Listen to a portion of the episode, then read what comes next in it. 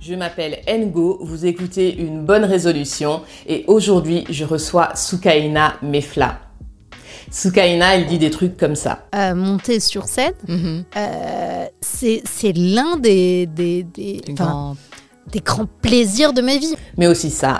Et euh, je m'étais pointée solo à la radio. Non, à 6h du mat, à 14 ans, Ouais. du jour au lendemain, t'as rendez-vous avec Bruno Guillaume.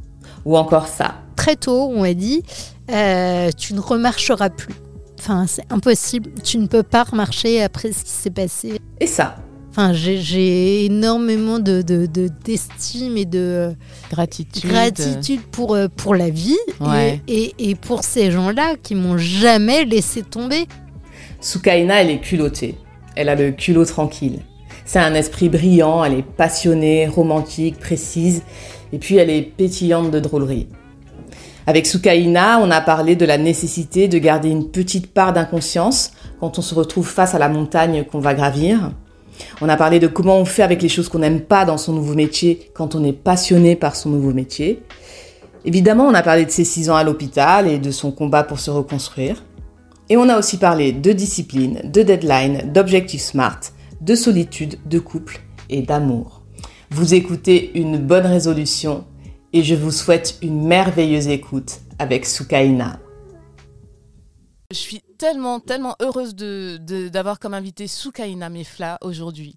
Euh, je lui disais tout à l'heure en arrivant, pour bien la mettre mal à l'aise, je vais le redire, euh, que je la trouvais belle, que la première, fois, la première chose que je m'étais dite quand j'avais vu, c'est que je la trouvais belle et que je la trouvais belle parce qu'il y a du feu, il y avait du feu dans ses yeux.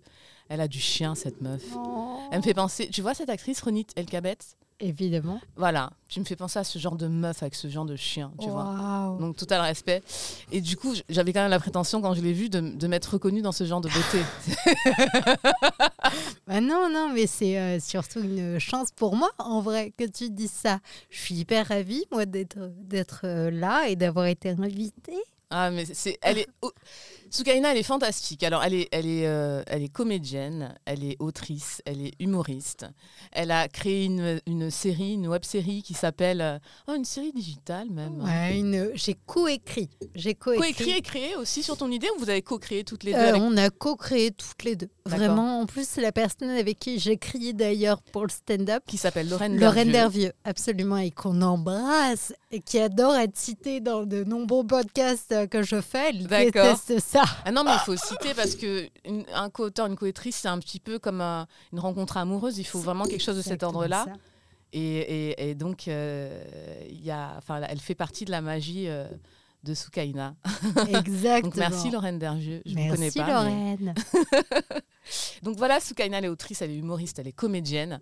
Elle a créé une série donc, qui s'appelle Simone et moi, qui tu vas, me, tu vas me corriger ou tu vas compléter, qui raconte les déambulations d'une jeune trentenaire parisienne euh, euh, qui, avec son déambulateur, qui s'appelle Simone, qui est complètement personnifié. Il y a des épisodes qui sont hilarants, mais il y en a un où carrément il, il parle, ce déambulateur qui qui qu'elle a appelé Simone, elle s'appelle Baya, le, le personnage, et qui à un moment lui ferme bien ta bouche, toi, je sais plus. Ah, au kiné. Mais ça a mourir de rire. Elle est humoriste. Je l'ai rencontrée sur les scènes de stand-up. Euh, merci tellement d'être là, Soukaina. Merci à toi, Ingo. Ah, avec merci, plaisir. merci, merci beaucoup. Alors j'arrête mon portable tout de suite parce que j'entends des grésillements et voilà. Est-ce que j'ai. Je, je crois avoir arrêté le mien aussi. C'était le mien qui Ah, faisait. ok. D'accord. Il va bientôt se taire. Tais-toi. Voilà. Non, mais c'est super. Moi, je, suis- je suis vraiment ravie de te, te- de te rencontrer. Est-ce que je peux te demander ton âge ou pas? Bien sûr, évidemment. Euh, j'ai 32 ans. Donc, Soukaina a 32 ans. Eh oui, déjà. Et euh, déjà. Euh, pour les, les- notre public qui t'écoute, qui ne te connaît pas, est-ce que tu peux te présenter en racontant une anecdote ou un mash-up d'anecdotes, si tu veux, euh, qui te définissent, euh, je sais pas, un, un truc que tu as vécu et tu, tu, tu dis ça, c'est moi dans toute ma splendeur. Et idéalement, un truc qui t'est arrivé quand tu étais petite ou pré-ado, oh euh, là là. max ado, mais tu vois. Ok, c'est moi dans toute ma splendeur. Euh, alors, c'est moi dans toute ma splendeur. Je pense à peut-être deux, deux choses. Euh, L'une qui m'est arrivée quand j'étais euh, vraiment jeune. J'avais peut-être euh, euh, 10 ans. Mhm. en fait, euh, j'étais, euh, disons, on est au collège, je crois. Et euh, je m'étais inventé un anniversaire. je sais pas, je voulais que ce soit mon anniversaire et du coup j'avais dit à tes potes, euh, euh, bah écoutez, je fais mon anniversaire euh, un mercredi après-midi, tu C'était vois. pas du tout ton C'était anniversaire. absolument pas mon anniversaire. Je suis née en août et, je- et du coup en août en fait personne n'est jamais là, Ah oui, bien tu sûr. vois. Ok. Et, euh, et on devait être, euh, je sais pas, en, novembre, tu vois, octobre-novembre. Et donc, je dis à des potes, euh, voilà, je fête, euh, demain, c'est mon, enfin, mercredi, c'est mon anniversaire. Venez à la maison. Il faut savoir que mes parents n'étaient pas Par- là, travaillaient. Donc, euh, du coup, euh, Donc eux aussi, ça aurait été surprise. totalement. C'était un anniversaire totalement surprise.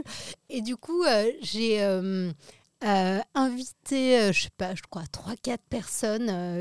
on n'était pas beaucoup, tu vois. Mhm. J'avais défini des cadeaux que je voulais. hein, D'accord. de à base. 10 ans, ok. Donc, je leur avais dit voilà, moi, je veux ça, je veux ça, je veux ça. Et donc, les parents étaient venus pour déposer les enfants, tu vois. Donc, ils venaient. euh, Ah ouais. Euh, et ce qui était cool, enfin en gros, ils avaient déposé juste devant, euh, enfin juste devant la porte. Ouais, ouais. Et donc les gens étaient rentrés. Il n'y avait pas de gâteau. Il n'y avait pas de parents. Il n'y avait pas de Il parents. y avait juste toi qui prenais les cadeaux. Euh, enfin, j'avais pris quelques petits bonbons et tout. Et, euh, et du coup, bah, en vrai, on a passé un, bon super moment. J'ai eu des Ah, super au cadeaux. bout quand même. Évidemment, Est-ce que tu as, tu raconté le. Ah, c'est toujours au bout? Est-ce que tu leur as dit le fin mot de l'histoire ou pas à tes copains? Bon, ils avaient deviné, je pense. Mais, euh, Et en fait, non, on est resté 3-4 heures, mais à faire.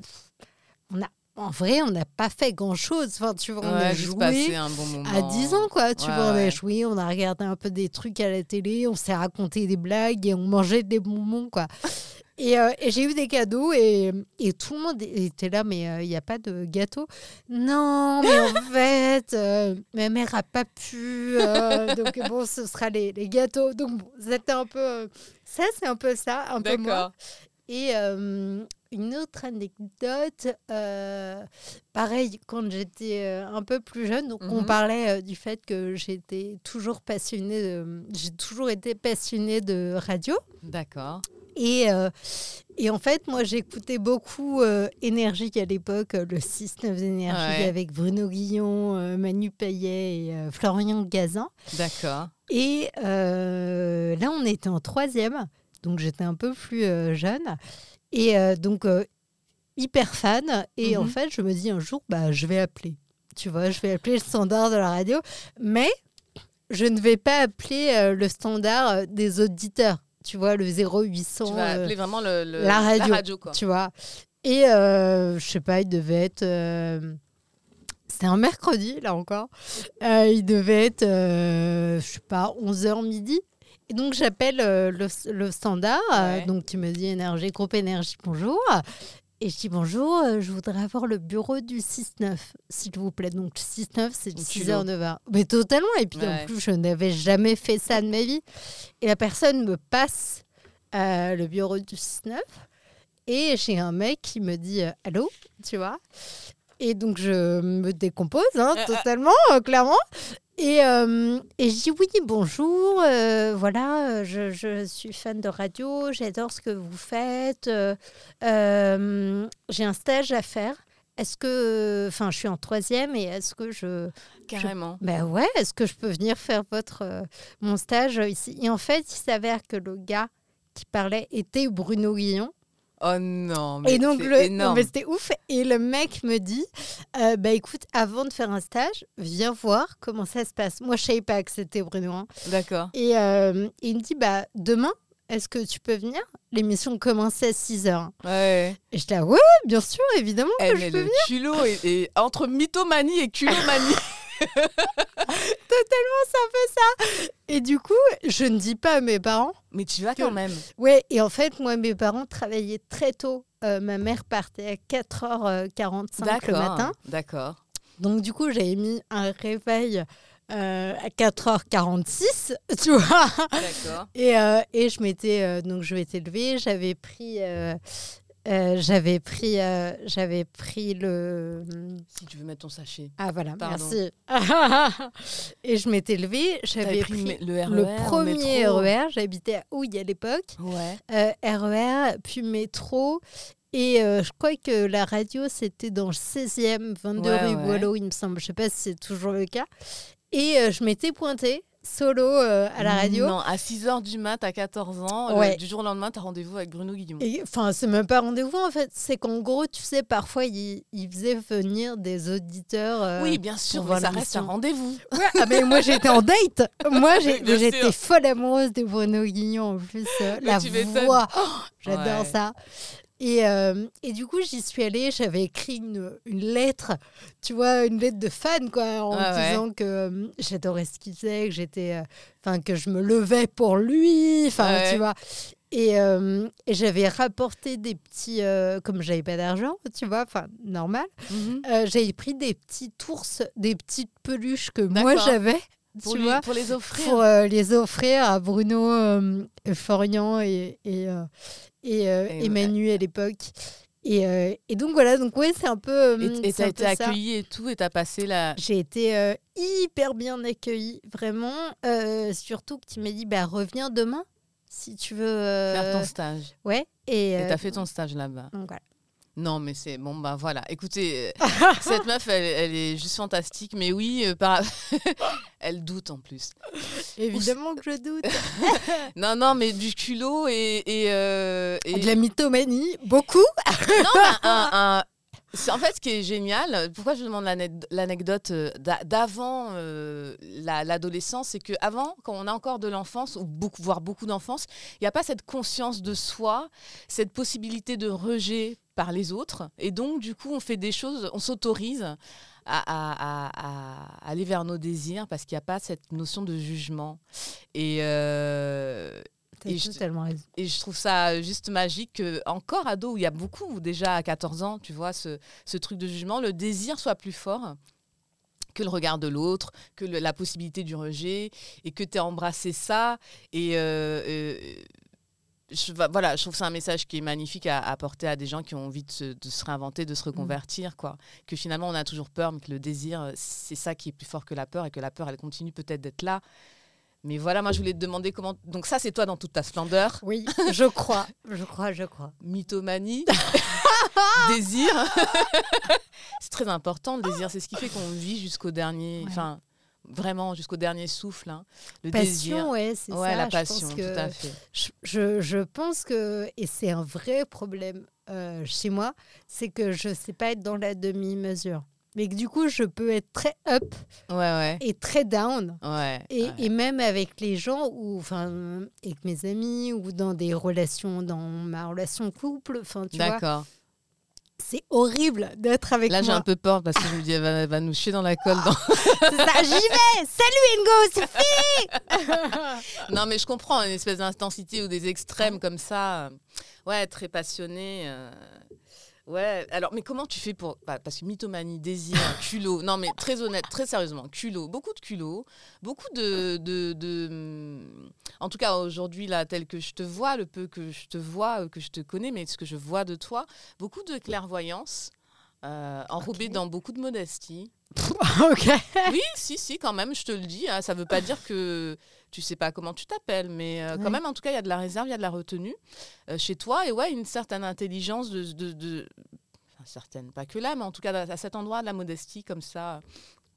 Et, et du, comment tu fais pour cultiver ça? Euh, je crois que c'est. euh, alors, je sais pas si je cultive ça déjà. Euh, alors, tout ce qui est culot, etc., je pense que c'était réellement dans ma, dans ma jeunesse. Aujourd'hui, ce n'est plus du tout le cas. Oh, Quand même, tu montes sur scène. Parce que humoriste, il faut monter sur scène, il faut avoir du culot, il faut avoir de la prétention. Qu'on le veuille ou non, tu vois, qu'on l'assume ou pas. Il y a quand même un culot, non? Oui, oui, je pouvais. Ou alors un désir euh, d'attention fort, et, ouais. et, euh, et de vouloir être écouté et transmettre peut-être. euh, tu vois des choses plus que, que du, cul- du culot parce que moi je trouve ça un peu euh, euh, comment dire ça? Il y a, il y a pas mal de, de personnes qui viennent me voir euh, après des scènes en me disant ah mais quel courage je dis mais c'est pas du tout un courage en vrai. C'est juste que j'ai besoin de dire des choses, que j'ai Ouais. trouvé un- une manière de le faire et que vous êtes là pour écouter et, et c'est gratuit. Tu vois, j'ai pas de thérapie euh, de thérapeute à payer, donc c'est plus ça. Mais euh, non, après, euh, euh, la clairvoyance, je j'ai pas l'impression. Tu vois, de, Mhm. de, de, de l'être. Mais c'est chouette si je dégage ça. Mhm. Après, c'est, je pense, l'expérience, en fait. C'est, euh, euh, c'est le vécu. On a tous un vécu euh, différent, Mhm. d'ailleurs. Tu vois, je pense que personne n'a réellement rien vécu. Et, ouais, ouais, ouais, je et, vois ce que tu veux dire. et je pense que c'est ça qui m'a aussi peut-être appris pas mal de choses sur moi d'abord, tu vois, D'accord. et ensuite sur les autres. Sur, en fait, j'ai réalisé il y a peu de temps hein, réellement que quand les gens parlaient de moi, alors je dis de moi euh, parce que euh, pour euh, contextualiser, j'ai un déambulateur, donc je Mhm. suis en, en situation de handicap, je, je marche avec beaucoup de difficultés. Et en fait, il y a pas mal de gens dans la rue que je ne connais absolument pas, Mhm. qui viennent me voir en me disant mais bravo, mais quel courage, Des gens dans la rue qui t'arrêtent pour te dire ça? Totalement. Et des gens qui me disent, mais moi, je ne pourrais pas. Ok, d'accord. Et en fait, quand tu réalises que ces, ces C'est de gens-là parlent d'eux et ne parlent pas de toi, ça change Tout. totalement tout. ta tu vois. Et c'est juste de dire, bon, bah, ok, ils parlent d'eux, c'est eux dans cette situation-là. Et, et peut-être, tu vois, quand on n'est pas confronté à ça, Mhm. on ne sait pas de quelle manière on, on, réagirait. On va réagir. ouais, C'est normal, tu tout vois. à fait. Donc je pense que c'est juste, euh, juste ça, c'est mon vécu qui aujourd'hui me permet de prendre un peu de distance avec, euh, avec pas mal de choses Mhm. et, et, euh, et juste de se rendre compte que en fait, rien n'est grave. Enfin, Mhm. tu vois, une fois que tu te dis ça, alors évidemment qu'il y a la guerre, a- enfin, à, Oui, mon, bien à sûr. mon niveau, je Bien dis, sûr, tu ouais, vois, ouais. et que ok c'est juste peut-être s'imaginer le pire qui puisse arriver dans une situation se dire bon bah ok ça il, il peut arriver ça Mhm. mais au final on se relève toujours tu vois Mhm. enfin dans, dans, dans la vie euh, quand tu perds des gens euh, que, que tu aimes très fort, que ce soit euh, de la famille, des amis, euh, un, un- un petit ami, une petite amie, une femme, bref. On a l'impression que on ne s'en remettra jamais. En fait, c'est horrible à dire, mais la vie, elle continue. Alors, Mhm. elle continue différemment. Tu vois, moi aujourd'hui, j'ai perdu ma vie d'avant, tu vois. Mhm. Mais, mais ça ne veut pas dire que celle actuelle n'est pas géniale. Ouais, ouais, en ouais. vrai, euh, euh, j'adore ce que je fais. euh, Je suis entourée de, de personnes incroyables. Et, euh, et ouais, alors je prends plus le temps. On va pas se mentir, tu Mhm, vois. euh, mhm. La rapidité, c'est pas, euh, c'est pas mon, c'est pas mon credo. Mais, mais ça me dérange pas. Et c'est pas grave. Et il y a des gens qui acceptent ça, tu vois. Et c'est génial. Et d'autres qui sont un peu dans, dans le refus de, de, De, de- de cette lenteur, ouais. de, tu vois, et c'est pas grave. C'est juste que bah, c'est des gens avec lesquels je ne ferai pas, et tant pis. En fait, si tu veux, c'est des gens qui, euh, enfin, la vie me, me, me, me met à distance déjà de, de, ouais, ces ouais, gens-là. Naturellement, euh, spontanément. euh, Donc, Il y a un, fi- un filtre, un écrémage qui est fait. Totalement, totalement. Donc, donc c'est, c'est pas, euh, c'est, enfin, vraiment, je me dis, rien n'est grave, en fait, tu Ouais, vois, ouais. et euh, rien n'est permanent. Et, Ouais, aussi, et c'est vrai, vrai, je sais que c'est euh, de la psychologie euh, à, à 2,50 euros, mais, mais c'est très, très vrai. Enfin, moi, pour avoir vécu, tu vois, Mhm. ça, vraiment de se dire, rien n'est permanent. C'est juste que là, à cet instant T, peut-être que tu vis un moment hyper difficile et que tu as l'impression que euh, tu ne te remettras jamais et que mhm. la vie c'est horrible et que ça vaut pas le coup. Euh, dans deux ans, dans trois ans, rap- tu ne te souviendras, souviendras peut-être même Mhm. plus de ce moment-là, tu vois. Mhm. Donc c'est juste prendre la distance et c'est hyper difficile. hein, moi, je te dis ça. euh, Oui, c'est pour ça que je parle de clairvoyance, c'est-à-dire que déjà, je trouve. Enfin, oui, tout dépend comment on le prend, mais euh, moi, j'espère que. Je pense que la voix a donné beaucoup, mais rien n'est grave et rien n'est permanent. Tant qu'on est en vie. Euh, voilà, c'est une réalité, c'est pas de la psychologie à deux balles. Après, je pense que effectivement, ça doit être oui, c'est de l'expérience, euh, c'est du travail sur soi, parce que tu parles d'acceptation finalement de ce qui se passe et de savoir, d'avoir la capacité de faire avec et de trouver euh, un, plaisir, une joie, euh, un bien-être dans, dans, ce faire avec, en fait. Et c'est ça le plus difficile, hein. c'est pas de sourire à tout. Hein, non, et puis c'est impossible. Tu vois, quand tu as des gens qui te disent, ou enfin moi j'ai écouté euh, pas mal de podcasts, euh, euh, des gens qui disent je suis heureux tout le temps. Mais c'est impossible, tu ne peux pas être heureux tout le temps. Et en plus, si tu es heureux tout le temps, c'est que tu perds la notion du bonheur.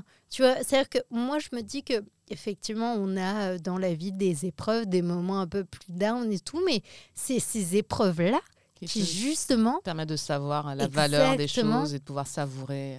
Et ces, ces épreuves-là, euh, quand tu les vis, euh, tu dis, bah, à un moment, la vie, elle va être beaucoup plus smooth, tu vois. Mhm. Et quand elle est smooth, tu arrives justement à te délecter de, de ça, tu vois. Mais si tu n'as pas d'épreuves, si ta vie est, est, géniale tout le temps, tu n'arrives même pas à comprendre, euh, enfin, ou, ou, à savourer ce côté génial de ta vie, tu vois. Moi, par exemple, monter, euh, euh, monter sur scène, mhm. euh, c'est l'un des, des, des, des, grands plaisirs de ma vie. Mais vraiment, tu mhm. vois, alors, c'est pas génial tout le temps. Hein, clairement, on va pas se mentir. Hein, je vais pas vous dire oui, je cartonne toujours. Jamais, tu vois. Mais il y a aussi... Il y a ces bides qui font que bah du coup je me dis rien n'est acquis tu vois complètement et c'est ça qui est beau aussi c'est de se dire mais en fait on en fait le stand-up comme la vie on est sans cesse perpétuellement en travail tout le temps. Mais c'est, en fait, c'est, exactement mais l'essence, pardon, je t'ai ah non, tu rigoles quoi? C'est exactement l'essence du podcast. C'est-à-dire que tu, vois, tu disais, je suis sur scène. Par exemple, des fois, on est sur scène et puis on a, on a écrit une vanne, euh, qu'on vienne de l'écrire là ou qu'on l'ait écrite, ça prend pas. Et puis celle d'après, ça prend pas. Et c'est vraiment la métaphore de, ben, je garde le sourire, je dois garder, ou je garder le cap, je dois garder l'énergie, l'enthousiasme, la croyance pour aller à la vanne suivante. Et, et peut-être que, comme tu le disais, bah, je ne sais pas ce qui va se passer, peut-être que tout d'un coup, euh, ça va reprendre ou pas du tout. Exactement. et de toute façon, il y a la scène d'après ou celle du lendemain, et il faudra que ça prenne. Et, et en fait, c'est ça, tous les sens, c'est comment tu fais pour... Euh, garder cette, euh, cette croyance et cet enthousiasme En fait, je, je pense que c'est c'est aussi la passion en soi. Quand tu aimes quelqu'un, tu vois, tu l'aimes avec euh, toutes ses qualités, c'est sûr, mais tu l'aimes aussi avec tous ses défauts, tu vois. et, et, et, euh, et, tu ne. Enfin, vraiment, le, véritable amour, tu vois. Euh, tu ne largues pas quelqu'un parce que tu n'aimes pas un de ses défauts. Mhm. Et, et, je trouve que dans le stand-up, bah, c'est un peu ça aussi. Tu vois, c'est-à-dire que tu ne vas pas arrêter parce que bah, ta bidée ou ta, ta blague n'a pas marché, c'est pas grave. Mais en mhm. même temps, c'est on fait du spectacle vivant, tu vois. Mhm. Donc c'est ce qui montre qu'on est vivant aussi, c'est les émotions qu'on reçoit euh, chaque soir quand on monte et les émotions qu'on donne aussi. Et du coup, je pense que euh, ça, c'est une véritable chance au final tu vois. Et du coup, moi, j'aime. Enfin, j'arrête de dire du coup. Je me rends compte que je le dis beaucoup. Mais, mais euh, du coup. mais mais euh, je pense que c'est vraiment une, une, espèce de métaphore de la vie, euh, le stand-up. Parce que moi, très souvent, vraiment, et au début, enfin, je fais pas ça depuis très longtemps. Ça fait un an, un an et demi. Donc, mhm. c'est vraiment, je suis un bébé stand-up, quoi. Mais, mais je me souviens de d'être montée sur scène et d'avoir bidé, mais pendant euh, six minutes, mais un bide, mais C'est vraiment. long, hein. pour ceux c'est qui connaissent pas, c'est c'est même plus que c'est long. C'est, euh, je sais pas si c'est pas plus moins long d'être à poil dans le métro devant tout le monde. Franchement, hein.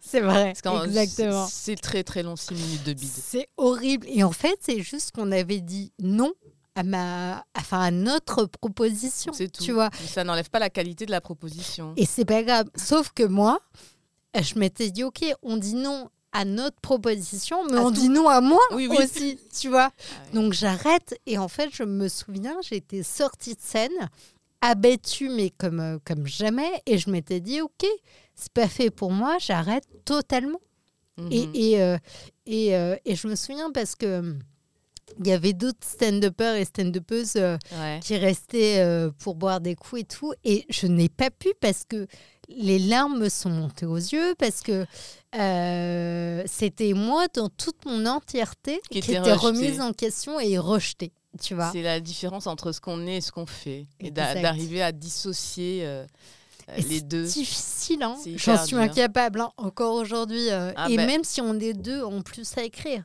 tu vois, ouais, vous êtes deux, c'est vrai. c'est je n'écris pas seule. Mais euh, Ah ouais. et, et- et Dieu sait qu'elle fait un boulot monstre derrière euh, Lorraine avec moi sûr. parce que et heureusement c'est là où, où j'ai de la chance et c'est là ouais où elle est ma force tu vois c'est qu'on est deux c'est que vraiment euh, alors elle monte pas sur scène elle fait pas du tout de stand-up et ça lui plaît pas enfin je pense qu'elle détesterait monter Ouais, ouais. euh, monter sur scène parce que c'est pas, C'est pas son truc. Mais, euh, mais, euh, mais elle m'aide. Euh, elle m'aide incroyablement parce que parce que euh, après une scène euh, qui s'est par exemple mal passée comme ça peut arriver Mhm. tu vois je vais lui envoyer un message en disant mais je suis un énorme prout c'est pas enfin c'est pas fait pour moi je pense qu'il Ouais, faut que j'arrête trouve quelqu'un d'autre je suis sûre que ton art Mérite pourrait être mieux. mais oui, pour être magnifié euh, dans la bouche de quelqu'un d'autre. Et, et c'est le drama tout de suite. Mais c'est un peu ce que sûr. je te disais, le up and down, tu Ouais, vois. Mais on a tout ça. Hein. Tout c'est tout. Après, c'est comment tu te, tu t'accommodes de ça et comment tu arrives à justement mettre de la distance. Et, euh, Ouais. tu vois, euh, Écoute, j'ai un milliard de questions à te poser. On va, on va juste poser ton parcours euh, euh, et puis après on va reprendre sur cette histoire d'entourage, de co-autrice et, et de, de comment tu gères le. Ouais, je, je suis désolée, je suis pas du tout euh, quelqu'un de concis et ah d'organisé non, mais, dans ma mais vie. a- franchement Donc ton non. podcast va être un beau cafarnaum. Mais en fait l'idée c'est on est là pour être vos compagnes et vos compagnons de route dans votre euh, parcours de, de- de réinvention, de reconversion, de changement de vie, de boulot, de de- de- d'état d'esprit, de corps, euh, de, de ce que vous voulez en fait. Donc euh, écoutez-nous, laissez-vous bercer, et puis peut-être que on espère que vous capterez le tout le love qu'on a à vous envoyer. Ouais, vraiment. Oui, et puis ranger un peu quoi après. Ouais, quand même. si c'est comme chez nous, ça ne le fait pas du tout. Alors, euh, Soukaina, du coup, c'est c'est quoi ton parcours, on va dire, euh, académique Ou du moins, jusqu'à ce que. Est-ce que tu as toujours été autrice ou jusqu'à ce que tu deviennes autrice? Qu'est-ce que tu as fait d'académique, de sérieux, de comme il faut qu'on fasse Oh dans la société là. avant de devenir euh, artiste? Ok, te alors reconvertir. euh, ce que j'ai fait de sérieux. Enfin, quand tu vois de attend de toi dans la société, tu as suivi une route que tout le monde plus ou moins suit. Et, avant de te reconvertir, qu'est-ce que tu faisais? Alors, euh, moi, en fait, j'étais journaliste auparavant. D'accord. C'est une passion, vraiment, depuis euh, toute petite. euh, j'ai Mhm. toujours voulu faire ça. Enfin, oh, je, je voulais faire euh, plusieurs choses. Quand j'étais petite, je voulais être journaliste. D'accord. Mais j'ai toujours voulu monter sur scène aussi et faire de la radio. Voilà, c'est Ok. un peu vraiment ces trois choses qui m'animaient dans la vie. Et, et euh, mais enfin le journalisme, enfin déjà monter sur scène pour moi c'était pas un métier en soi, Ouais. donc euh, je l'avais un peu mis de côté, tu ouais, vois. Et, euh, et du coup, bah, journalisme, journalisme à fond. Vraiment, j'étais passionnée par l'actu en soi, Ouais. mais je regardais beaucoup la télé. je m'informais énormément par, par, par la radio. Parce Mhm. que c'était mon média, mon médium de, de prédilection, tu vois. Euh, et puis un peu, un peu aussi la presse écrite. Donc, euh, en fait, très très jeune, moi j'ai euh, j'ai fait. En fait, je suis parisienne. je suis auvilloise de base. Je Ouais. de Houille. Et j'avais trouvé un lycée qui faisait une spécialité radio. Donc C'est c'était génial. Donc, Ouais. tu avais une passion, tu la connaissais, enfin même deux, mais tu, tu savais ce, que, ce qui te. ton moteur et tu as trouvé un.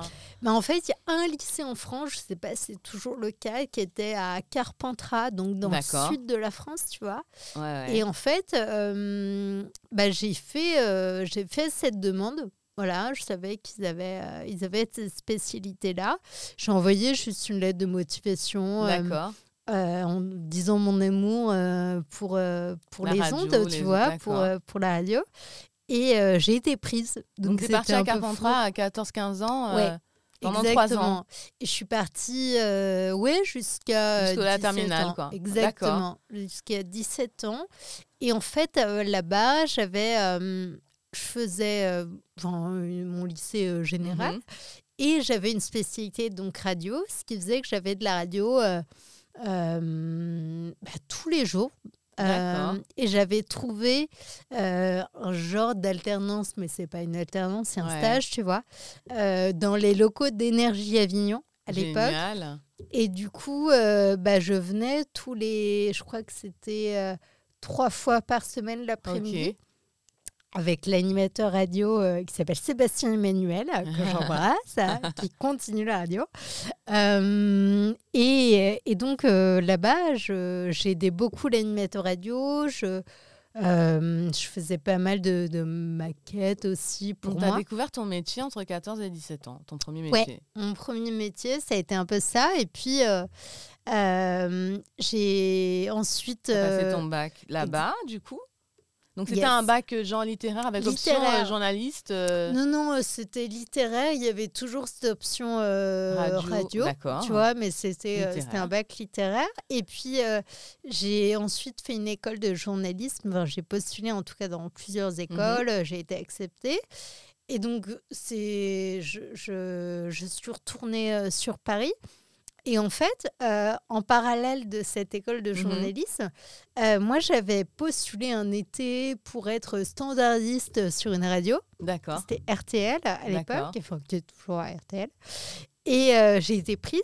D'accord. Donc, je faisais un été où j'étais standardiste sur plein d'émissions d'été. Et j'ai rencontré une nana qui, elle, était journaliste sur une émission euh, Mhm. chez RTL, avec qui je me suis super bien entendue et qui m'a dit bah, écoute, euh, si ça t'intéresse, à la Ouais. rentrée, cherche une stagiaire.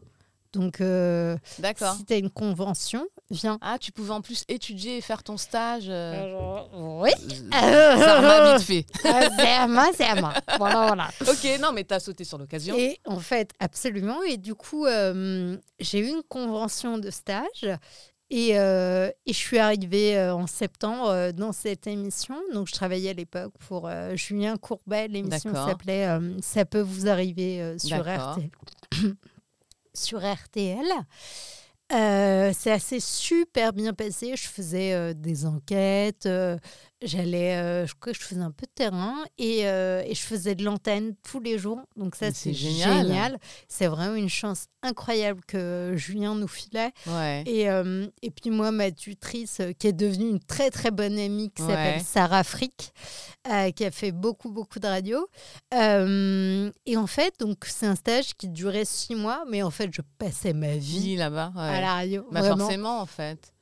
Mais euh, j'ai rencontré euh, mon premier amour là-bas. D'accord. Euh, mes, mes, mes potes, mes vrais potes euh, viennent de là-bas. Enfin, tu vois, vraiment, c'était c'était c'était assez fou. Et, et en fait, à la, à la fin de ces six mois de stage, Julien m'a dit bah, écoute, je lance une émission en télé. Mhm. Est-ce que tu veux venir en Mhm. tant que journaliste? J'étais là, ouais, mais je connais rien à la Mhm, télé. mhm. Enfin, tu vois, je, Ouais. je connais la radio, mais la télé. Alors que dit, c'était encore étudiante en Bien plus. sûr, totalement. et en fait, il m'a dit bah écoute, on va t'apprendre, il n'y a pas de souci, mais c'est un contrat.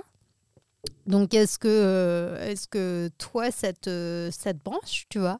Je dis bah bien sûr, évidemment. Donc euh, je suis partie un C'est peu complètement dingue. Donc à 18-19 ans, tu commences à travailler en tant ouais. que. T'as ta carte de presse. totalement en tant que journaliste euh, et, et, euh, donc j'ai un peu tout appris euh, grâce à lui sur le sur le. Bah, merci beaucoup, Julien. Merci Jules. Et, et, euh, et, euh, et donc ouais, donc c'est un peu commencé comme ça. Et en parallèle, je continuais la radio Mhm. parce que j'avais trouvé, euh, enfin comme je passais ma vie chez RTL, euh, j'avais rencontré des gens qui étaient chez RTL2, c'est le même groupe. Mhm. Et en fait, euh, il y a l'animateur du 6-9 du week-end D'accord. euh, qui s'appelle Karl Defray, qui recherchait quelqu'un pour travailler avec lui, euh, donc pour faire euh, du standard, écrire des D'accord. petites choses, tu vois. Et en fait, il m'a dit bah welcome, si ça te dit viens. Et du coup, bah en fait, en parallèle, bossais- en fait, tu bossais comme une dingue aussi. ouais, je, bo- ouais, mais en fait, comme Mais comme c'était passion, passionnant, t'en je travaille pas. Pour moi, je travaillais pas. Réellement. bien sûr. Non, mais en fait, ce que je trouve génial, euh, hyper intéressant dans ton parcours, c'est que c'est guidé par une passion Oui. euh, qui est, euh, je ne veux pas dire assumée, parce que si elle est assumée en même temps, à cet âge-là, est-ce qu'il y a de la conscience ou est-ce qu'il y a la, la conscience de, de ce qui pourrait ne pas marcher? Je ne sais pas. pas. Je crois pas à cet Ah, âge-là. En tout cas, moi, j'étais j'avais pas ça. inconsciente de dingue, mais vraiment, quand je refais mon parcours, je me dis, mais en fait, j'étais toc-toc au possible. Mais Tu c'est ça qui mais a plu. Mais tu vois le fait que justement tu sois, comme tu dis, à fond, sans Ouais. te poser les mauvaises questions, en fait, c'est ça. Oui, C'est que tu- les mauvaises questions n'étaient pas là, que tu étais habité par ton désir, que, et du coup, euh, euh, les portes étaient euh, ouvertes. hein, au permis, c'est quand tu, tu sais, quand tu passes une onde verte, tous les feux sont ouverts. et du coup, beaucoup de boulot quand même, parce que oui, dans le plaisir, mais énormément de boulot pour devenir journaliste. ouais, ouais, c'était un peu ça, mais en même temps, ça vraiment, c'était pas un. C'était pas un travail. Ouais, J'avais ouais. pas l'impression de travailler. J'adorais ce que je faisais. J'apprenais tout le temps. Vraiment, je pense que, enfin, euh, avec Julien, c'était on, vraiment on apprenait Mhm. tout le temps, tu vois. Et, euh, et je découvrais euh, plein de choses, plein de gens, enfin, et ça me plaisait énormément, tu vois. Et puis euh, stand-up, euh, stand-up. Et puis euh, RTL2, c'était différent Mhm. Parce que euh, c'était toujours de la radio, mais euh, euh, C'est plus, c'est musique. oui, totalement. Donc c'est pas encore, du oui, c'est pas du tout, la même ligne éditoriale. Absolument pas. Ouais, tu ouais. vois, vraiment pas du Donc tout. c'est enco- c'est encore un- un- une autre palette de compétences et d'univers que tu t'es approprié. Mais ça me plaisait, ça me plaisait énormément. Ah ouais, tu vois. Donc, donc oui, j'ai fait ça à peu près pendant, pendant un an, euh, où j'ai euh, concilié les deux. Et puis ensuite, euh, euh, 'fin, au sein de la boîte de, prod de, de Julien, j'ai fait pas mal de pas mal d'émissions, tu vois. Et, euh, et puis j'avais, je considère avoir fait le tour. Enfin vraiment, euh, Mhm. c'est horrible à dire parce que c'est hyper prétentieux. tu Non, vois. non, mais bon, ça a une sensation qui est à Oui. droit, qui est légitime. C'est ça. En fait, hein. Et, euh, et du coup, je voulais aller voir euh, d'autres choses. Et donc, euh, j'ai été. j'ai fait un peu de. Enfin, pareil, je, je- de casting, Mhm. mais où tu es aussi journaliste et, et un peu. Euh, Enfin, réal, c'est. t'as casté pour des émissions, c'est Ouais. ça?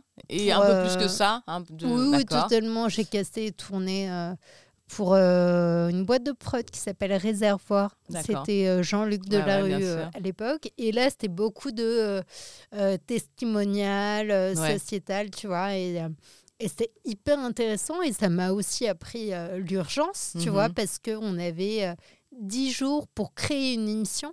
Ouais. Totalement. Donc, quand je dis créer une émission, c'est on avait des thématiques, mais il fallait euh, monter. Trouver les gens, euh, faire, euh, enfin en gros, euh, le conducteur, même si Ouais, c'est ouais. pas nous qui le faisons. mais tout le déroulé de l'émission, les interventions, Fallait les durées, tournées, les, les fallait les, tourner des reportages euh, D'accord. euh, sur des sujets. Tu vois, tu avais le montage derrière avec Ouais, un sûr. monteur et tu avais l'émission en soi qui était tournée dans les conditions du direct. D'accord. Donc euh, et là, pour le coup, hyper intéressant, vraiment. Et, et ça m'a appris tellement de choses. Et, et mon noyau dur, Ouais. enfin Lorraine, Lorraine. Dervieux, D'accord. eh ben, je l'ai Rencontrée. rencontrée là-bas. Tu vois, mais parce que on n'avait plus de vie. Réellement, on arrivait le matin, on travaillait, euh, on travaillait, on passait. Enfin, j'ai dormi chez Réservoir. J'ai pris ma douche chez Réservoir. D'accord. Tu vois et, et c'était notre. euh, c'était notre. euh, c'est devenu mes amis, quoi. Tu vois Mhm. Et vraiment, je me souviens à l'époque, j'avais une pote à moi qui, euh, qui euh, n'avait même plus le temps de faire des lessives. Elle est venue un jour en robe de soirée Parce qu'elle avait rien d'autre à se mettre. Et c'était à mourir de rire, tu vois. Et on était ravis quand on arrivait à, à se laver les cheveux, tu vois. Ouais, Mais ça m'a appris euh, énormément. Et, euh, et de là, en fait, je suis restée, euh, pareil, un, un petit temps. Et ensuite, euh, euh, bah là, j'ai rencontré un journaliste. En fait, il y avait un, un sujet qui était... ah, je ne sais plus. Le, le- le- la thématique, mais c'était Ouais. un truc sur, euh, sur la, la- Je crois que c'était ils se sont fait séquestrer. Pour te dire le niveau de de, de, de love dans ouais, cette émission, tu vois. Mais euh, mais euh, et en fait, je rencontre un journaliste Ouais. euh, dans, dans le sujet que je veux, que je veux faire qui s'était fait lui séquestrer en Irak pendant quelques mois. Et donc, je fais un peu toute cette enquête Mhm. sur lui pour le déroulé de l'émission. Je vais tourner le sujet, je vais l'interviewer. Et en fait, après, euh, après le, Le tournage, on, on parle de d'actu, euh, de géopolitique. euh, D'accord. euh, ouais, c'est quelque chose qui me, qui me plaît beaucoup, tu vois. ouais. Et il me dit, écoute, bah, moi cet été, je pars en Afghanistan. Et il me dit, euh, euh, je recherche une journaliste avec qui euh, partir, qui comprend, qui parle, euh, qui parle la enfin l'arabe en tout cas. Mhm. Alors, en Afghanistan, il y a énormément de dialectes. hein. Bah oui, du coup, ouais, ouais. Euh, mais je ne comprends pas le, le pashtun, par exemple. Ouais. Mais, euh, mais en gros, on peut se débrouiller. Pour euh, se comprendre. Exactement. Et il me dit, voilà, est-ce que... Alors, il me dit, je te dis ça là comme ça, Mhm. mais on en reparlera. euh, Voilà, mais si toi, ça t'intéresse, bienvenue dans l'équipe. Je là. Alors, moi, complètement inconsciente, tu Bah, vois. oui, bien sûr. Bien sûr, je dis évidemment que Et ça donc, donc, t'es m'intéresse. parti en Afghanistan? Et je suis partie, on est parti en un mois. En, je crois que ça s'est fait l'année, en fait, dans l'année. en Genre, t'avais quel âge? Euh, J'avais euh, 19 ans. Mais t'étais un 20 bébé, ans. quoi. Ouais. À 19 ans, donc 20 d'accord. Donc ça fait, euh, elle a passé trois ans euh, en lycée à faire de la radio. Euh, ensuite, euh, euh, radio avec euh, euh, Courbet, RTL, etc. Ouais, beaucoup, Courbet. Beaucoup. Et, et hop, Afghanistan à 10 19 ans, d'accord. Tu reviens de là comment? Euh, je reviens de là euh, avec la sensation d'être. euh, euh, de ne pas servir à grand chose ici. Tu vois enfin, Par rapport à ce que tu as vu, tu veux à ce dire que j'ai euh, ouais, vécu, à ce que j'ai vu, et me dire, mais en fait, alors déjà ça, et, et ensuite, avec la sensation d'être extrêmement chanceuse, de me dire, mais euh, je me suis plainte énormément de fois sur euh, mais, plein de choses, enfin, tu Mhm. vois. Oui, oui. je me dis, mais alors que. Alors que j'ai vu des choses assez. euh, Enfin, des battants, des, des, Mhm. des- des femmes notamment, qui se battaient pour euh, ne serait-ce que pouvoir euh, s'exprimer, tu Ouais. vois. Alors que moi, j'avais cette chance-là et que je n'en faisais rien. Mhm. Enfin, réellement, tu Ouais, vois. ouais, et, et, et oui, et du coup, la sensation de me dire, en fait, à quoi je sers? Enfin, tu vois, c'est une. Ouais, une à réelle 19 ans, c'est hyper, euh, c'est une c'est déstabilisant en même temps c'est une chance mais du coup alors parce que du coup là tu sors de là qu'est-ce que tu fais? Tu continues à faire du journalisme pendant combien de temps encore? Je continue, euh, je continue toujours à faire euh, du journalisme euh, où je passe par. je fais autant de l'actu que. euh, que les émissions Ah euh, ouais, enfin, tu vois, j'ai autant euh, fait de la politique que bosser pour Confession Intime. d'accord Tu vois, donc vraiment, c'est un peu le grand ouais, écart. Donc, je fais ça pendant bah encore, encore trois ans, à Mhm. peu près, tu vois, je pense, ouais. Oui, oui, pendant trois ans. Et puis, euh, justement, je préparais un voyage pour partir au Yémen. Je vais Mhm. partir tourner euh, euh, au Yémen un, un documentaire. Et je dois me faire opérer en, en juillet. Donc, Mhm. euh, et je partais, euh, enfin, j'avais tout pour partir euh, euh, en août. Euh, et je me fais opérer. euh, et donc, je me dis, bon, bah, très cool, euh, opération euh, banale. Enfin, tu vois, euh, j'ai normalement deux semaines pour me rétablir et Mhm. je peux partir. Sauf que ça ne se passe pas comme prévu. Mhm.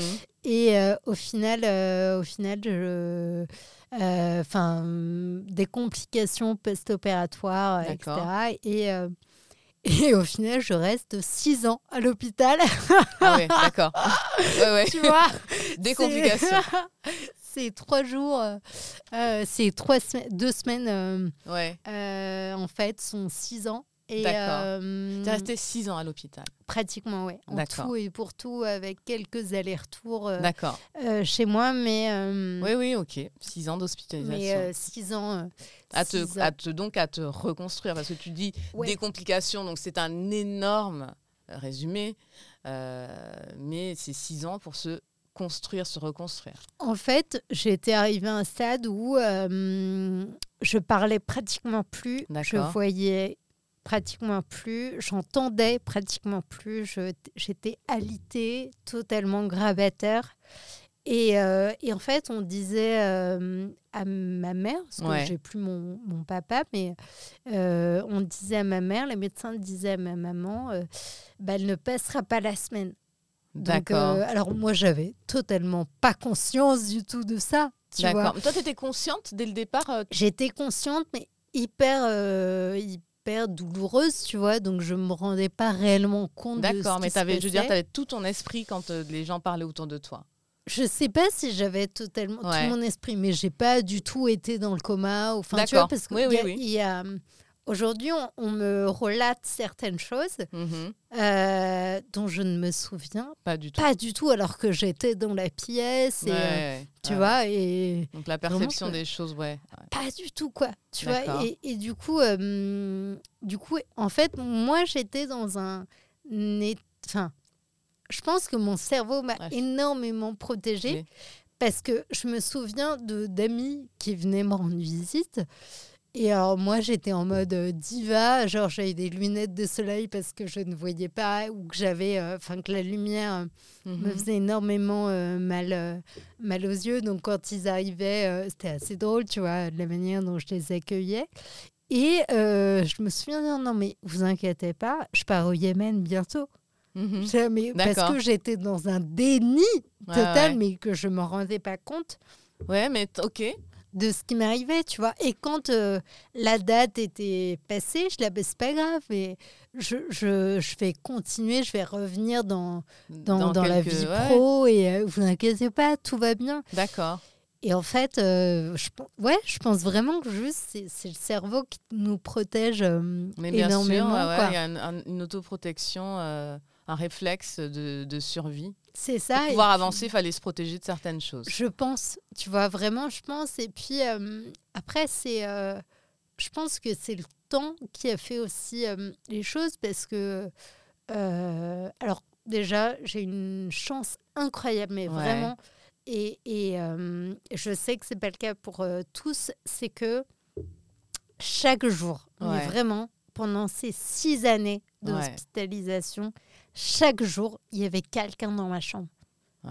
Il y avait euh, soit une- de la famille, soit C'est des amis, soit des collègues. Enfin, mais Tu as été entouré d'amour. il y avait quelqu'un. Je Mhm. n'ai jamais, jamais été abandonnée. Et ça, enfin, pour C'est l'avoir C'est vu, magnifique. ouais, et pour avoir vu des gens du coup autour de moi euh, euh, à l'hôpital, Mhm. c'est pas le cas. Enfin, vraiment, Ouais. c'est pas le cas du tout. Donc, donc rien que pour ça, je suis hyper chanceuse et, et j'ai, enfin, j'ai, énormément de, de, de- d'estime et de Gratitude. gratitude pour, euh, pour la vie et- Ouais. et, et pour ces gens-là qui m'ont jamais laissé tomber. Ouais. Parce que Dieu sait que je pense que j'ai dû être mais hyper, enfin horrible au possible, tu Mais vois.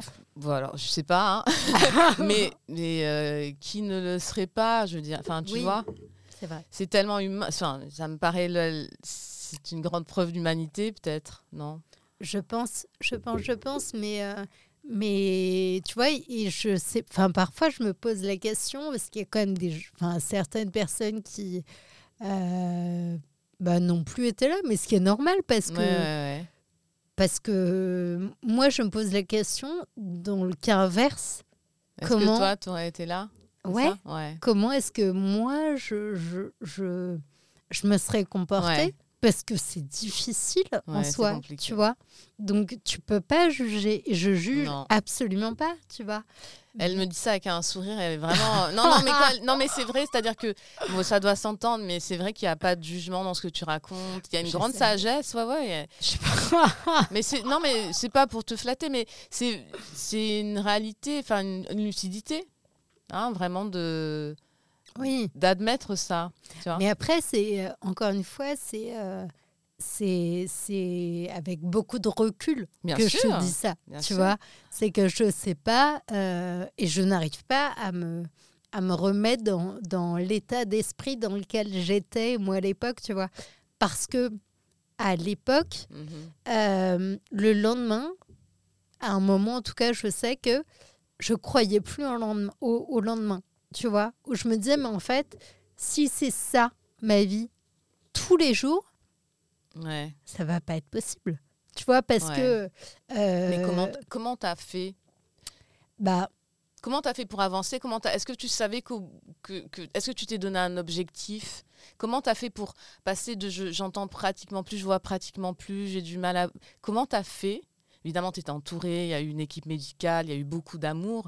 Mais toi, mentalement, comment t'as fait pour tenir? Est-ce qu'il y a un moment où tu. Est-ce que tu as eu des déclics dans ces phases-là? Alors, euh, il y a une équipe médicale incroyable, vraiment. Moi, j'ai eu Mhm. de la chance. En fait, quand je suis arrivée euh, en, en rééducation, je suis arrivée dans un état grabataire. Mhm. C'est-à-dire que vraiment, je, je ne mangeais plus. Enfin, j'ai pas mangé pendant deux ans de ma vie. Je ne, je n'ai pas mangé. J'avais une sonde euh, nasogastrique qui me nourrissait parce que euh, mon, mon estomac refusait, euh, Mhm. tu vois, euh, la nourriture. Donc je ne mangeais plus, j'ai perdu énormément de poids. Je parlais quasiment pas, j'étais hyper douloureuse. Je, je me souviens pleurer tout le temps, vraiment, c'était De ma vie. douleur physique. Tout le temps. Tout le temps, tout le temps, parce que parce que ouais, parce que c'est la souffrance quoi. Enfin vraiment, ouais. c'est je ne souhaite cette douleur à personne, tu vois. Mais euh, et et, euh, et en fait, je suis tombée sur une équipe médicale assez incroyable, vraiment un Mhm. médecin qui euh, hyper dans l'empathie et, euh, et une kiné. avec qui je suis toujours en contact, tu vois, encore Mhm. aujourd'hui, qui a été un peu la rockstar de mon cœur, tu vois, c'est-à-dire que euh, elle m'a poussée Elle t'a euh, porté euh, par son élan de, Et- de et- croyance en toi et de, reconstruction. Exactement ça. Et on a avancé ensemble, mais parce que je le voulais aussi. Tu vois, c'est-à-dire que effectivement, si elle était toute seule et que euh, derrière, tu as une personne qui n'a pas Non, non, envie. bien euh, sûr. donc, j'avais aussi cette envie-là. Et en fait, moi, on m'a dit, très tôt, on m'a dit, euh, tu ne remarcheras plus.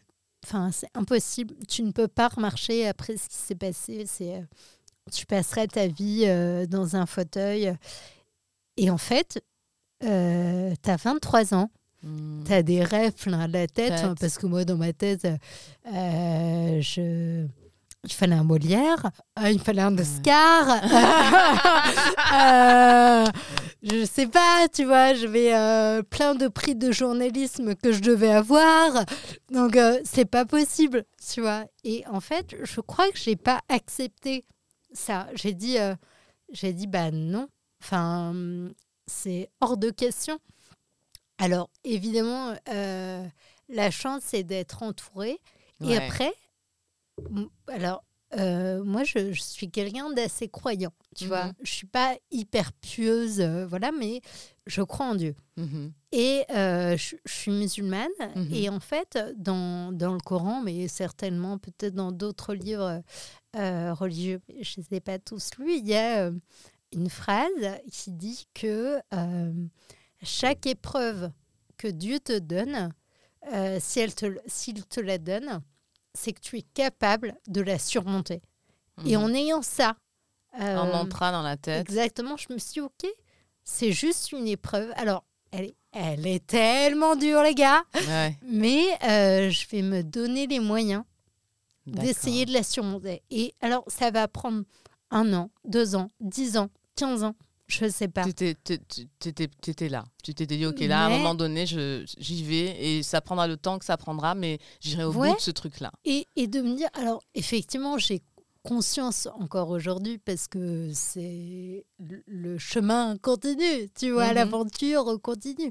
Mais, mais de me dire, euh, euh, c'est, ce sera jamais terminé. Mais, mais je pense que même ce- cette espèce de mantra qui est Mhm. devenu, enfin pour moi, ça l'est devenu, euh, tu peux le, le, le mettre dans tellement d'autres... euh, Dans tout ce que tu entreprends. oui, euh, dans d'autres choses, tu vois. Et, et après, il y a un autre mantra que j'ai eu avec, avec, avec ce qui s'est passé, c'est il n'y a pas de mérite dans la facilité. Et alors, ok, je vais douiller sévère, mhm. mais j'ai envie d'être fière euh, derrière de, de, de ce que j'ai fait, ce que j'ai pu entreprendre, tu vois, et de me dire, ok, j'ai réussi. J'ai réussi, mais pas parce qu'on me l'a donné. Il n'y a J'ai pas de réussi. mérite dans la facilité. C'était dur et je me Ouais. suis battue. J'ai réussi parce que je me suis battue, mais parce que c'est ça la vie, en Mhm. fait. C'est un énorme ring de boxe, en réalité, tu vois. C'est qu'on prend des coups, mais on en donne aussi. C'est, c'est, on, on, on a des chaos, Il faut donner les coups à nos peurs, à l'adversité. et, mais on se relève, on, on se relève, relève. toujours, tu vois. Et, et, euh, et je trouve que, enfin, pour moi en tout cas, c'est une belle métaphore malgré tout, parce que parce qu'on prend des coups tout le temps, tu vois. Mais euh, et ça revient un peu au début sur cette espèce de tranquillité du, de la vie et du, du bonheur. On ne peut pas être heureux tout le temps, c'est impossible, tu vois. Mais mon but c'est d'essayer de l'être le, le plus possible, tu vois. Et euh, de continuer d'affronter la vie parce que parce que c'est un match de boxe du début de ta naissance à la fin. Enfin, tu Mhm. vois, moi pour avoir euh, alors c'est juste mon mon mon expérience à l'hôpital, tu Mhm. vois, mais pour avoir vu des gens partir, tu vois, avec qui je m'étais euh, tissé d'amitié et des gens euh, euh, qui ne sont pas euh, vieux, enfin Mhm, tu vois, qui oui, ne sont oui. pas âgés, c'est aussi un combat.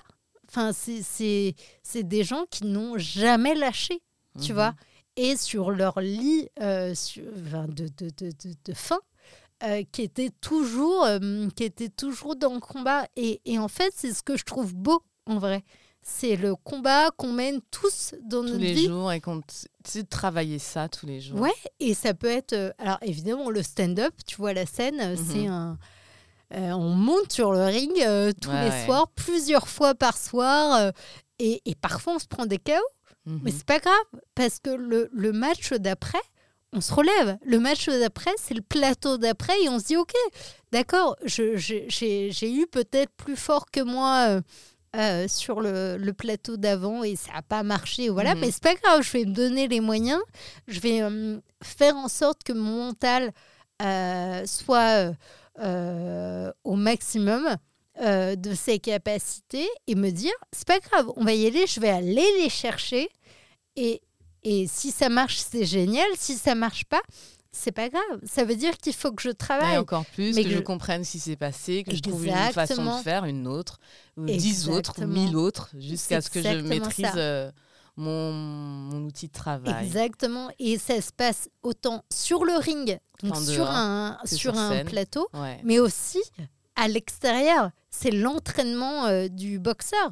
Tu vois, quand il est dans sa salle de sport ou quand il réfléchit euh, à, à, au cou. euh, Enfin, Mhm. j'en sais rien. Je, te, je Non, mais cette si, moi, je suis très je dans la boxe, j'adore. Mohamed Ah Ali et Tyson. Et je, sais, je, je mettrai ça dans, la, dans la, la bio, mais il y en a un des deux, voire les deux, je crois, qui disent qu'ils détestaient chacune des minutes, secondes euh, qu'il passait à l'entraînement, mais que tout ce qu'il souffrait, tout ce qu'il faisait à l'entraînement, c'était parce que voilà, s'il ne le souffrait pas là, ce serait, ce serait terrible le soir sur le ring. Et c'est un peu la même chose. Tout ce que tu n'as pas assez travaillé, ça. tu le sens et- mais c'est exactement ça. Et quand tu tu, vois, ce que je me dis là actuellement, parce que c'est réellement euh, en ce moment un, un sentiment que j'ai, c'est que je ne travaille pas assez. Mhm. Parce que, et ça peut arriver, hein, mais Ouais. parce que peut-être que je me repose sur des acquis, sur, euh, sur- et, et- et c'est le pire. Enfin, Mhm. je pense que c'est vraiment le pire fléau. C'est la pire chose tu, qu'on tu puisse veux faire. maîtriser ton art. Exactement. Et du coup, je me dis, il faut, euh, il faut que je sois plus engageante dans ce que je fais. Il faut que je teste plus. Il faut que je me mette plus en danger. Et, et c'est ça la vie, en Mhm. vrai. C'est Ouais. euh, si tu restes dans ta zone de confort euh, tout le temps, bah t'apprends rien. Ouais, Tu vois? Tu vas stagner. Et ne pas, ne pas avancer, c'est reculer. Exactement. C'est pas stagner, c'est reculer. Et on avance toujours. Enfin, moi, mon but, c'est d'avancer toujours. Alors, oui, avec un peu de roulette, hein, clairement, et très lentement. Mais, euh, mais, euh, mais le but, c'est d'avancer, tu vois. Ouais. Et, et honnêtement, je crois que j'ai pas de, de but, tu vois. Euh, moi, je discute pas mal avec euh, euh, des stand-uppers ou des acteurs ou des, des auteurs, d'ailleurs, euh, qui me disent, bah voilà, mon but, euh, c'est d'être là dans un an. Ouais, d'accord. J'ai envie de- d'avoir un spectacle Mhm. enfin clairement, mais je me dis pas, euh, il faut que ce spectacle soit fait dans un an, dans Pourquoi deux ans. tu dis pas ça? Pourquoi il n'y a pas l'objectif avec la cible le, le- Tu sais, ah, quand on parle en, en développement personnel, on parle d'objectif SMART. Avec, il faut qu'il soit spécifique, measurable, achievable, Ok. realistic, et time, euh, précis, mesurable, euh, euh, euh, atteignable, réaliste et planifié dans le temps. Tu vois? Pourquoi Euh, Mais c'est c'est très intéressant justement. Pourquoi tu ne dis pas ça? Pourquoi tu veux pas te donner de, de- de deadline? Déjà, le mot est Euh, terrible, deadline. Mais... Ouais, mais, mais en vrai, c'est hyper important d'avoir des deadlines dans la vie parce Mhm. que moi, en- en- si je suis sincère, je ne fais rien si j'ai pas de deadline. C'est horrible. Euh, mais je n'ai pas envie de me donner ça parce que euh, j'ai envie euh, que ce spectacle me ressemble. Tu Mhm. vois, et je veux pas que ce soit. Enfin, je me dis, je veux pas le faire parce que euh, il faut absolument, absolument le faire dans un an. Et euh, si j'ai pas vécu assez de choses, Mhm. si j'ai pas euh, en- enfin assez travaillé assez euh, ouais assez assez vécu pour pouvoir raconter ce que j'ai envie de dire tu Mhm. vois eh bien j'ai pas envie que le rendu soit à peu près tu vois D'accord. alors je dis pas qu'il sera formidable hein, euh, tu vois mais euh, j'ai envie d'être maître de A à Z de ce qu'on va faire parce qu'on est deux à, à l'écrire. Mais et, et, euh, et je sais que si je me donne une deadline, de la manière moi dont je travaille, je suis quelqu'un qui travaille, qui ne sait travailler que dans l'urgence, mais pas dû à, à ma vie d'avant. D'accord. Tu vois, et j'ai malheureusement pas perdu ça, et c'est horrible, et j'ai essayé de le travailler. C'est que si j'ai une. Enfin, j'en sais rien, si on me dit, euh, voilà, bah, c'est euh, euh, le 15 mars 2023 euh, où Ouais. tu dois jouer ton heure, eh ben, je vais être chill jusqu'au euh, D'accord. 1er mars 2023, et où je me dis, mince, dans 15 jours, je dois rendre Ah ouais, une moi, je heure, pourrais jamais faire ça. Je serais transit peur tu vois. de laisser passer le. Ce Mais- serait transit peur. Je, je, je, je- En aussi fait, il y a une inconsciente, ouais. il y a une inconscience chez moi Ouais. où je me dis ah ça va, il y a le temps, tu vois. Euh, euh, Et, et le 1er mars, je me dis ah, mais attends, euh, j'ai que 10 minutes, tu vois. C'est pas possible. Et, et mais parce que je sais que je fonctionne, euh, moi Mhm. que je fonctionne comme ça. Alors que si j'ai pas de deadline, tu vas eh ben, je vais avancer tout Mhm. doucement, à mon rythme, à notre rythme. Et, et, euh, et, euh, et on va se tromper, c'est normal, tu vois. On va gommer, on va réessayer, on va remonter, on va... Et puis, on aura emmagasiné un nouveau 5, 10, 15 minutes et, euh, et, et on le gardera pour pouvoir alimenter ce potentiel spectacle, tu vois. Mais j'ai un milliard de questions à te poser. Ah, mais grand plaisir, c'est moi j'adore parler C'est un- avec c'est toi. un truc de dingue. Euh, mais du coup, euh, alors déjà un truc. Chris Rock, euh, grand stand-upper américain. Yes. Pour ceux qui ne le connaissent pas, allez voir. euh, je laisserai pareil dans la bio. Et puis surtout, si vous ne le connaissez pas, vous le connaissez forcément parce que c'est celui qui s'est pris une claque dans la gueule par Will Smith. Absolument. Mais c'est un grand, grand, grand auteur. Euh, et pas que de stand-up d'ailleurs. Et D'ailleurs, il adore Romer. Ok. Je sais pas si tu savais. Non, je sais pas du tout. Et, et- et donc ce gars-là, il dit que les diamants se font dans la pression. Et que pour pouvoir sortir quelque chose de qualité, il fait l'éloge de la pression. Et en quoi là, et Non seulement la pression, mais la pression dans le stand-up, dans le milieu du stand-up est très forte. Et qu'il n'y a que comme ça que lui, il est arrivé, qu'il a vu les autres arriver. Qu'est-ce que tu penses de ça? Comment tu, te, comment tu gères, comment tu vis cette pression? Euh, et, justement, cette notion de deadline qu'on a tous, tous et toutes, pareil, qui nous est complètement étrange, enfin, sur laquelle on n'a pas de maîtrise finalement. Mais en fait, euh, c'est drôle parce que vraiment, ça fait écho à, ce que je vis en ce moment. Euh, J'ai une petite note, euh, je me suis écrit une petite note, euh, mais hier, tu vois, en me disant arrêtez de se mettre la pression. Et, et- je l'écris euh, 15 fois en me disant ok, il faut que ça rentre parce qu'il faut arrêter de se mettre la pression. Parce que, en vrai, que, que, que, que ton, enfin, par exemple, ton spectacle Mhm. ou, euh, ou ce que tu fais, euh, que ça se fasse, si, enfin, si ça se fait dans la pression, euh, peut-être que ce ne sera pas aussi bon que si tu prends un peu plus de temps et que tu es totalement, euh, totalement euh, éloigné, enfin, euh, c'est pas le mot, mais euh, que tu es relâché, que tu prends de la distance et que justement, ça te permet, toi, de pouvoir réfléchir et d'avoir du recul sur ce que tu as envie de dire et pas du tout de se dire, OK, il faut que je sorte maintenant un texte parce que... un tel est hyper drôle et que je vais être sur le plateau avec lui et qu'il faut que je sois aussi drôle, euh, sinon, euh, euh, sinon, bah sinon quoi en fait, tu vois? Mhm. Sinon, sinon c'est pas grave. Prends le temps en fait, prends juste le temps, teste des choses et et il faut que tu aies envie. Enfin, j'ai l'impression que moi, ce qui fonctionne, et, et je dis ça très humblement, du, du- enfin, ça fait un an et demi que je fais ça, mais c'est la sincérité. Mhm. C'est pas des blagues pour des blagues. Et, et en fait, je pense que cette sincérité-là, tu ne peux l'avoir qu'avec le temps. Tu Mhm. peux pas. euh, c'est hyper dur d'aller au fond de toi et de dire voilà, bah, je, vais, je, vais dire, euh, je vais dire ça.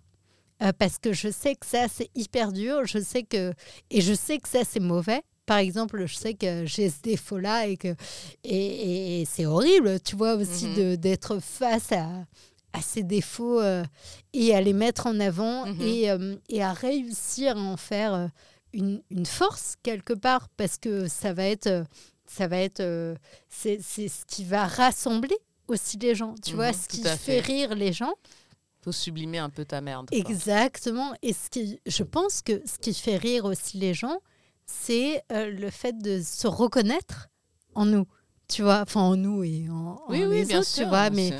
mais en se disant ah mais attends mais moi aussi il m'arrive ça moi aussi je peux être aussi mauvais je peux avoir ce genre de de de de, de, de sentiments ou ce Mhm. genre euh, euh, d'avis euh, tu vois et, et et sous la pression eh ben pour ma part Ça sort pas. je pense que ça sort pas. C'est-à-dire Mhm. que je vais peut-être pouvoir réussir à faire rire, et encore, et parce qu'on est deux, tu Mhm, vois, parce qu'elle mhm. a aussi une patte incroyable, Mhm. Lorraine, et que j'ai la chance qu'elle soit là. Mais, mais euh, je ne serais pas capable. Tu vois, il y a, y a par exemple un plateau euh, sur Paris euh, que tu as déjà fait, certainement la Gazette. euh, Oui, ouais. de, de Samir Ben Youssef. Euh, donc, juste pour contextualiser, c'est un plateau de, de stand-up qui est euh, euh, uniquement vues par un prisme euh, d'actualité. Ouais, Donc, ouais. c'est des choses euh, qui il faut écrire sont sur le. ouais. qui viennent de se passer sur la semaine, quoi. passées Maxi. dans hein. la semaine. Alors moi, je suis mais tellement nulle à, à ça, mais vraiment parce que j'ai besoin de prendre du temps pour essayer de de- d'emmagasiner les choses Et de les infuser Ouais. et de les transformer. et puis de voir par quel côté je peux essayer de prendre l'information pour qu'elle soit drôle, tu vois, ou Mhm. pour essayer de la rendre drôle. Mhm. Et euh, par exemple, le, le one line, ce qu'on appelle la one, One line, c'est une blague, une phrase, une blague. Ouais. Euh, eh ben, je suis nulle à ça. Mais Mhm. parce que déjà, j'ai pas de répartie dans la vie, donc c'est horrible, tu vois. Mais et encore, et, et en plus, pardon, je, je pense que c'est un véritable talent, tu vois, des, des, des gens qui arrivent à, à, à faire ça. Et du coup, moi, à chaque fois que Samir me propose son plateau, Tu dis non, euh, euh, euh, t'as envie? Oui, j'ai terriblement envie parce Ouais. que c'est un challenge en Ouais. même temps, tu vois, de se dire, euh, je l'ai fait là il y, a, il y a peu de temps, mais, Mais oui, j'ai c'est ce que j'avais. C'est bien, je me dis, mais j'ai l'impression de t'avoir vu Ah sur mais j'ai tellement bidé, mais j'ai tellement bidé, c'est horrible. Et après, il est hyper bienveillant, tu vois, donc, euh, Mais bien sûr. donc ouais. euh, du coup, On l'embrasse d'ailleurs. Oui, on l'embrasse très fort. Mais, mais, mais euh, du coup, il est hyper bienveillant, donc il rit, même si c'est pas Ouais. drôle, tu vois. Mais je sais que c'est pas drôle. Et, et, euh, et, et il est hyper doudou parce que. euh, il là, mais non, mais c'était vraiment bien, c'était chouette. euh, et bravo d'avoir essayé, d'avoir essayé euh, de faire le travail, tu Mhm, vois. mhm. Et je dis, ouais, mais c'est pas drôle, tu vois. Mais ouais, mais alors ça, ça, je comprends, hein, mais en même, c'est marrant parce que dans ce que tu dis, il y a deux choses. D'un côté, il y a le côté, euh, d'un côté, il a le côté. Bon, vous m'aurez compris. Du coup. Mais il y a ce côté où, oui, il faut pas se mettre la pression, mais en même temps, euh, euh, il y, a un il y a un compte de développement personnel que je suis, c'est le gars qui fait ça, s'appelle Ivan Carmichael. Je sais pas si tu as déjà vu. Et euh, lui, il dit euh, Don't focus on the results, focus on the work. Donc, te, te concentre pas sur le, les- le travail, le- les résultats, concentre-toi sur le travail. Travail. Si tu travailles vraiment régulièrement, de façon consistante tous les jours, il y a bien un moment où les résultats vont sortir. Donc, tu peux pas baser ta satisfaction euh, que sur les résultats ou, ou sur les résultats. Finalement, lui, il dit c'est ta discipline qui va faire que tu vas avoir une self-esteem. Mais tu vois, on en revient à la boxe. Ouais, c'est ouais, une ouais, discipline, la boxe. C'est que si tu L'entraînement. ne t'entraînes pas, et moi, ce que je dis, c'est vraiment mon problème actuellement, c'est que je ne sais pas pourquoi, je me dis, euh, non, mais ça va aller, ça va le faire, je n'ai pas besoin de... euh, d'avoir une vraie discipline d'écrire euh, tous les jours ou de mais parce que euh, parce que je fais aussi d'autres choses à côté qui me prennent du temps tu vois ouais. et du coup, je sens que je délaisse un peu ce qui m'anime au plus profond, qui Ouais, est vraiment le, de le- s'éloigner de ton désir et de garder une le certaine stand-up. Pas nervosité mais quelque chose comme ça d'hyper présent et de de- de- de- d'attiser de, garder un feu euh, le feu intact de garder la flamme Oui, et puis même si c'est écrire pour ne pas être drôle, parce que oui oui, oui. quand c'est de on travailler écrit au début, tous les jours ouais. t'écris pas, euh, Ah. t'écris pas des, des blagues hilarantes euh, à la Neil Brennan euh, ou autre, enfin, tu vois. Ouais. Mais, mais c'est juste d'avoir cette discipline d'écrire. Et juste, vraiment, limite, moi, je suis pour euh, la tenue d'un journal intime. Tu vois? Parce que ça te fait... Alors, je le fais pas et il faut que je le fasse, en fait, en vrai. Mais parce que ça te permet d'écrire et ça t'oblige à écrire tous les jours. Alors, sur, ça peut être un truc qui t'est arrivé, un Mhm. ressenti, euh, Ouais. euh, une envie, tu vois? Et, euh, et je me dis, mais en fait, peut-être que ça, ça m'obligerait à écrire, tu vois. Et peut-être que il n'y a rien qui sortirait de ça.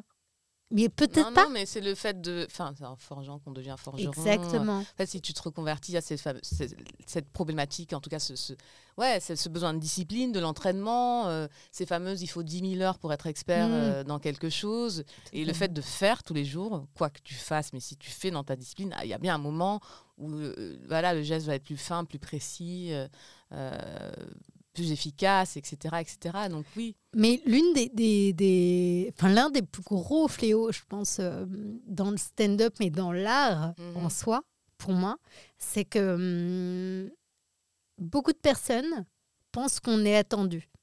Tu vois, qu'on nous attend, euh, qu'on qu'on- qu'on est euh, le prochain Hassan Minaj, euh, Chris Rock Alors.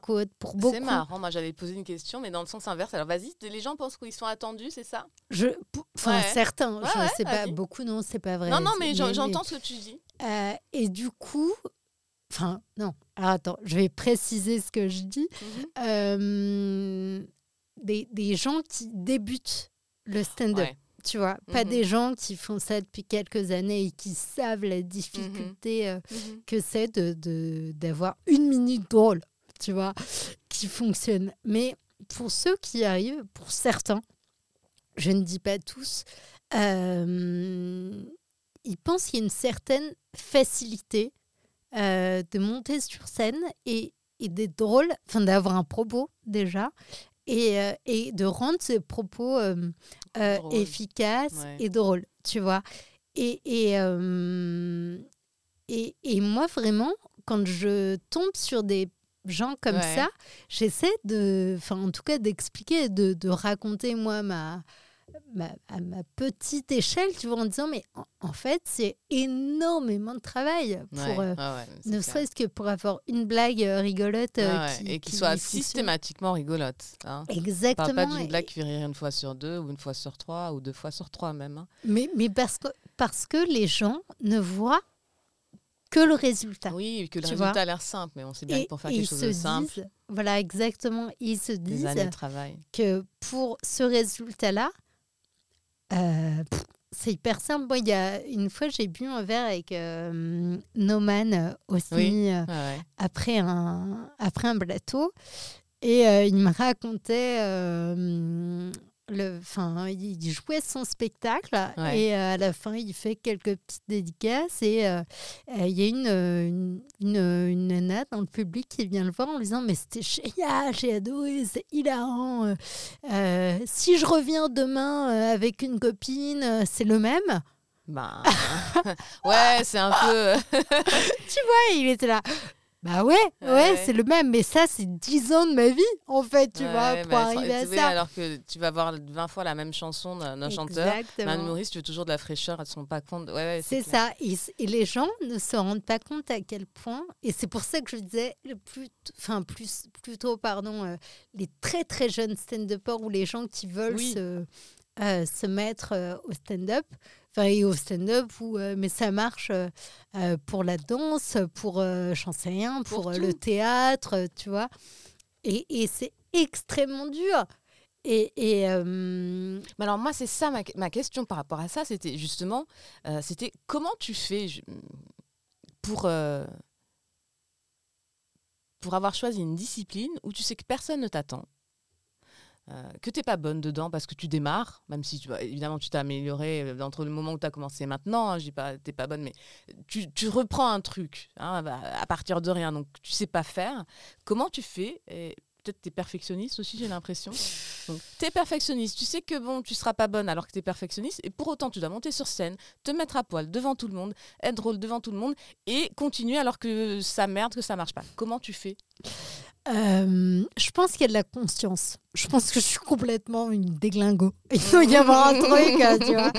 Non, je pense qu'il y a beaucoup d'inconscience. Euh, après, il y a une envie. Il y a une envie qui dépasse cette peur-là, Ouais. tu vois. Et- Ouais. Et, en fait, euh, on en revient un peu vraiment sur les peurs. La peur, pour moi, c'est ce qui prouve qu'on est vivant. C'est-à-dire qu'on ressent des choses. Mhm. Et ce qu'on fait dans le stand-up et dans l'art en soi, c'est euh, essayer, en tout cas tenter de faire ressentir des choses à, à d'autres humains, tu vois. Et du coup, c'est peut-être cette peur-là, moi, qui, euh, qui m'anime. Il y a, il y a- il y a totalement une inconscience folle, vraiment. Et, euh, et oui, alors, il y a un côté perfectionniste, mais que je ne pensais pas avoir. C'est Mhm. euh, euh, en en parlant avec des amis, notamment avec, avec Lorraine, qui me dit Mais toi, tu es, perfectionniste. Et, et en fait, pour moi, c'est ça peut être une qualité, mais dans mon cas, c'est un défaut. Mhm. Parce que justement, cette perfection, elle peut m'empêcher de faire plein de choses. Et là, en ce moment, par exemple, je travaille sur des, sur des, des, des- des projets un peu perso. Mhm. Et en fait, cette perfection, enfin, ce- ce- ce- ce- cette envie d'être perfectionniste, elle a attisé quelque part un- une paresse. Enfin, Oui, c'est-à-dire que ça, en tout cas, ça, peut être immobilisant totalement. parce que tu veux tellement bien faire que ben, tu sais pas par où prendre le bout. De toute façon, quand tu vas commencer, tu sais que ce sera imparfait, ce sera- ou alors ce sera un petit geste et que tellement ridicule par rapport à l'œuvre que tu vas. Ah, bien pas sûr, évidemment. Ah, Et du coup, tu fais rien. Ça, c'est un piège aussi. Hein. exactement ça. Et c'est le piège dans lequel je suis actuellement. Tu vois, outre, enfin, sur autre Oui, chose oui, mais je vois. stand-up. on est- oui, oui, bien sûr, on a tous. euh, Mais quand tu travailles seul, Ouais. c'est là où moi je vois la solitude De- entre guillemets du, du stand-upper euh, mhm. que j'ai pas moi Mhm. dans l'écriture, euh, euh, c'est que t'as personne pour te dire non mais t'inquiète, on va y aller petit à petit. Non, il n'y a personne. Et. J'ai dit ça d'une façon blasée, elle est morte de rire. Totalement Il n'y a personne. Il y a seul père. T'es seule, ma fille. Seule toute. et, et- et en ce moment, justement, j'essaye de, de voir avec des amis, tu Ouais. vois, euh, si on peut pas se faire un pôle d'écriture. Mais, Mais, mais ça existe. pas, pas forcément Pas, écrire oui, pas ensemble. pour écrire, mais pour se Tu soutenir. Mais comme il y a des bulles d'auteur pour les scénaristes, et etc. Tout à fait. Et c'est juste que je pense que moi, j'ai besoin d'un chaperon. J'ai besoin qu'on me regarde, tu vois. non, non, mais je comprends Mais- complètement. Et, et, et du coup, si j'ai pas de compte à rendre, Ouais. autre qu'à moi, je le ferai pas. Parce Ouais. que euh, moi, on s'en fout. Enfin, tu vois. Ouais, C'est une horrible. responsabilité. Non, mais je comprends. Et, et du coup, j'essaye. euh, je donne des rendez-vous à des potes en disant voilà, bah, est-ce que euh, mercredi, tu es dispo de telle heure à telle heure euh, euh, Toi, si tu as envie d'écrire sur un truc, un projet, ça peut être du stand-up ou Mhm. autre, hein, tu vois, Mhm. euh, on se dit euh, pendant ces trois heures-là, euh, chacun écrit. On est Mhm. posé et chacun écrit. Et parce que si je fais pas ça, et je le fais pas encore en vrai, mais, mais si je le fais pas, je ferai rien. Et en vrai, ça va être horrible parce que ça va me renvoyer euh, l'image de quelqu'un qui, euh, qui est un énorme prout et qui, qui, qui est cap- incapable, tu vois. Et c'est Ben horrible. non, Enfin, moi, en tout cas, ça m'évoque un- un- le titre d'une nouvelle, euh, enfin, d'un- ensemble de nouvelles. C'est que tu voudrais que quelqu'un t'attende quelque part. Ah, Anna. Anna- bien sûr, j'ai Hein, lu qui- Anna Gavalda. magnifique ces nouvelles. Et euh, c'est juste ça, en fait. C'est Ouais. juste un. Oh, un- c'est beau ce que tu dis, mais c'est vrai. mais Je voudrais que quelqu'un. Ouais. m'attende quelque part. Mais en même temps, est-ce qu'on voudrait pas tout ça? Moi, je suis hyper romantique, tu vois. Et c'est horrible d'être en couple avec moi parce que, parce, que, euh, parce que je vis dans une comédie romantique, tu vois. et que- Alors ça, euh, ça n'engage qu'elle, ses propos. hein. je pense pas que ce soit horrible. Bon, je suis hétéro, mais je pense quand même Ah. pas que ce soit horrible. hein. oui, je suis hétéro aussi, mais, mais, euh, mais je. Enfin, en fait, j'ai l'impression que. Alors, je sais pas si c'est ça pour euh, beaucoup d'artistes, enfin, pour tous les artistes, mais en Ouais. tout cas, pour, pour ma part, c'est ça. C'est que hum, j'ai un imaginaire tellement prolixe Ouais. que la vie, elle, elle peut être tellement fade par rapport à ce qui se passe dans ma tête, tu vois.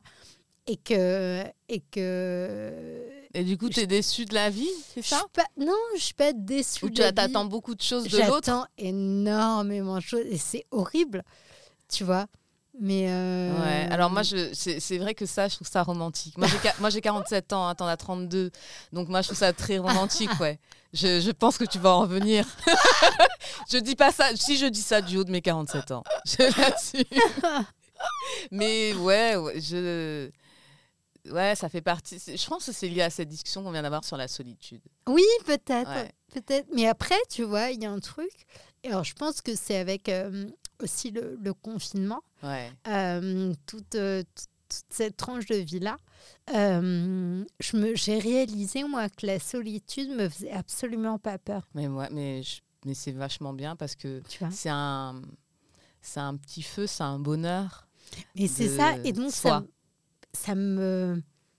ça me dérange pas d'être célibataire. De... C'est horrible ce que je dis. Non, non, non, je trouve et pas. J'aime aussi la vie de couple et, Mhm. euh, et ce qu'on s'apporte l'un l'autre. Et, euh, et en fait, pour moi, tu vois, le, le couple, euh, c'est aussi un peu. Enfin, c'est un binôme. Mhm. C'est qu'on on s'entraide quand ça va, équipe, quand c'est- ça va ouais. Exactement. Et, et, et si je trouve pas le bon partenaire, je vais pas m'attacher parce que j'ai peur d'être seule. On est tu bien d'accord. Mais pour beaucoup, Ouais, ouais, mais bon, c'est pas une liberté, c'est une prison. exactement. C'est une prison. L'autre peut être une prison. Euh, C'est totalement ça. Mais quand tu arrives à trouver euh, la bonne personne, c'est euh, hyper apaisant aussi. Et ça te donne des ailes, clairement. c'est vrai. Mais moi, je... ouais, mais moi, je pense que la, ben- la bonne personne, la benne. La benne ah, ordi. ok. C'est une poubelle. non, mais c'est marrant. Non, mais la, la bonne personne, c'est d'abord soi, quoi. Oui, mais euh, c'est que hyper bah, dur, hein. ouais, mais c'est qu'une fois que, enfin, en tout cas pour moi, pour mon expérience, c'est qu'une fois que j'ai réussi à, à, à trouver ça, même si bon, j'y vais, j'y viens, tout ça, hein, que le reste est et donc l'ouverture à, à l'autre est possible.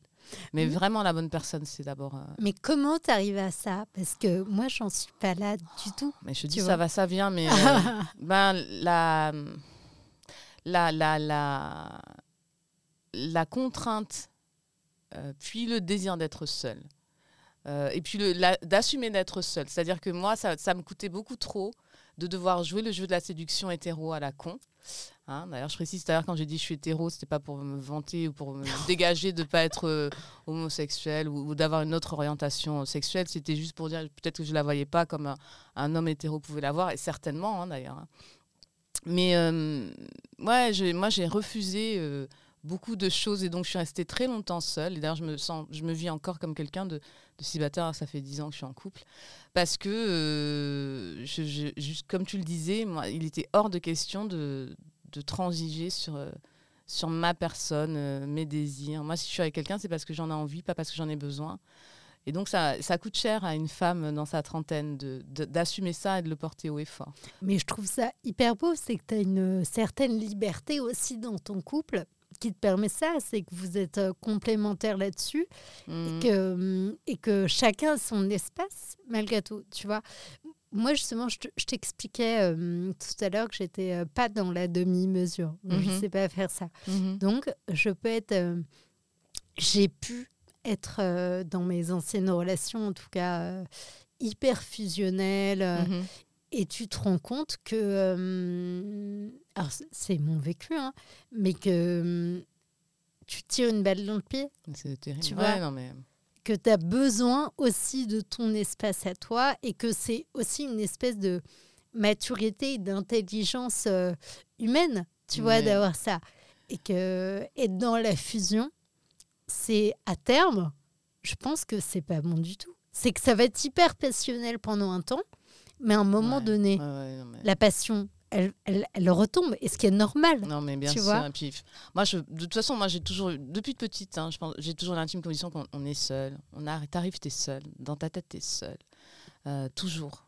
Toujours. Ouais, c'est triste, mais. euh, Non, c'est pas triste. C'est une réalité. hein. Oui, oui, oui. C'est- pas triste quand tu.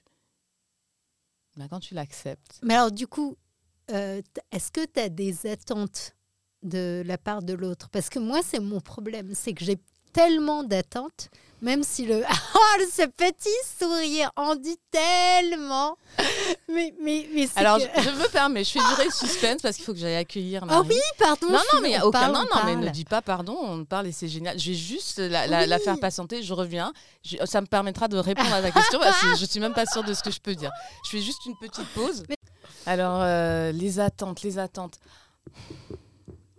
Ah, c'est terrible, hein, je vais dire. Ouais, Sou- Soukaina, elle m'a demandé quelles étaient mes attentes dans le couple. Si tu en avais, parce que du coup, tu expliquais que euh, euh, comme tu, dans ta, enfin, pour toi, de ta naissance à en gros la mort, entre guillemets, euh, tu nais seul.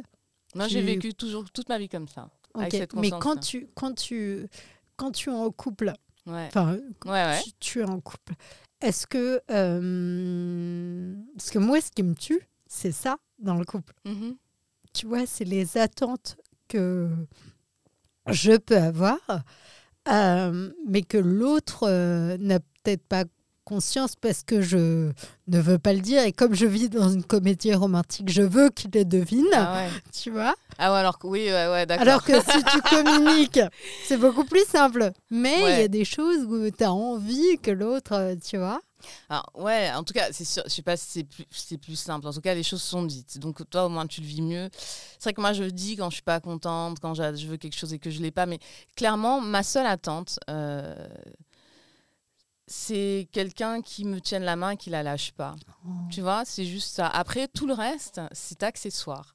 Donc, moi, de l'homme avec qui je vis, euh, euh, et j'étais même surprise, qui, parce que c'était même, ça me paraissait tellement énorme, ça, que c'était pas une attente c'était d'avoir quelqu'un qui me soutienne et qui m'aime euh, envers et contre tout. Ouais. Et, et tout le reste, j'ai pas d'att- j'ai pas d'a- Non, mais tout le reste, j'ai pas d'attente. Mais je Tout le reste, je j'essaie de me l'apporter moi-même. Euh, du coup, euh, et, salut Robin. Oh, salut. Bon ben, bon bah voilà. Donc j'ai pas beaucoup d'attentes, si ce n'est celle-là qui est énorme.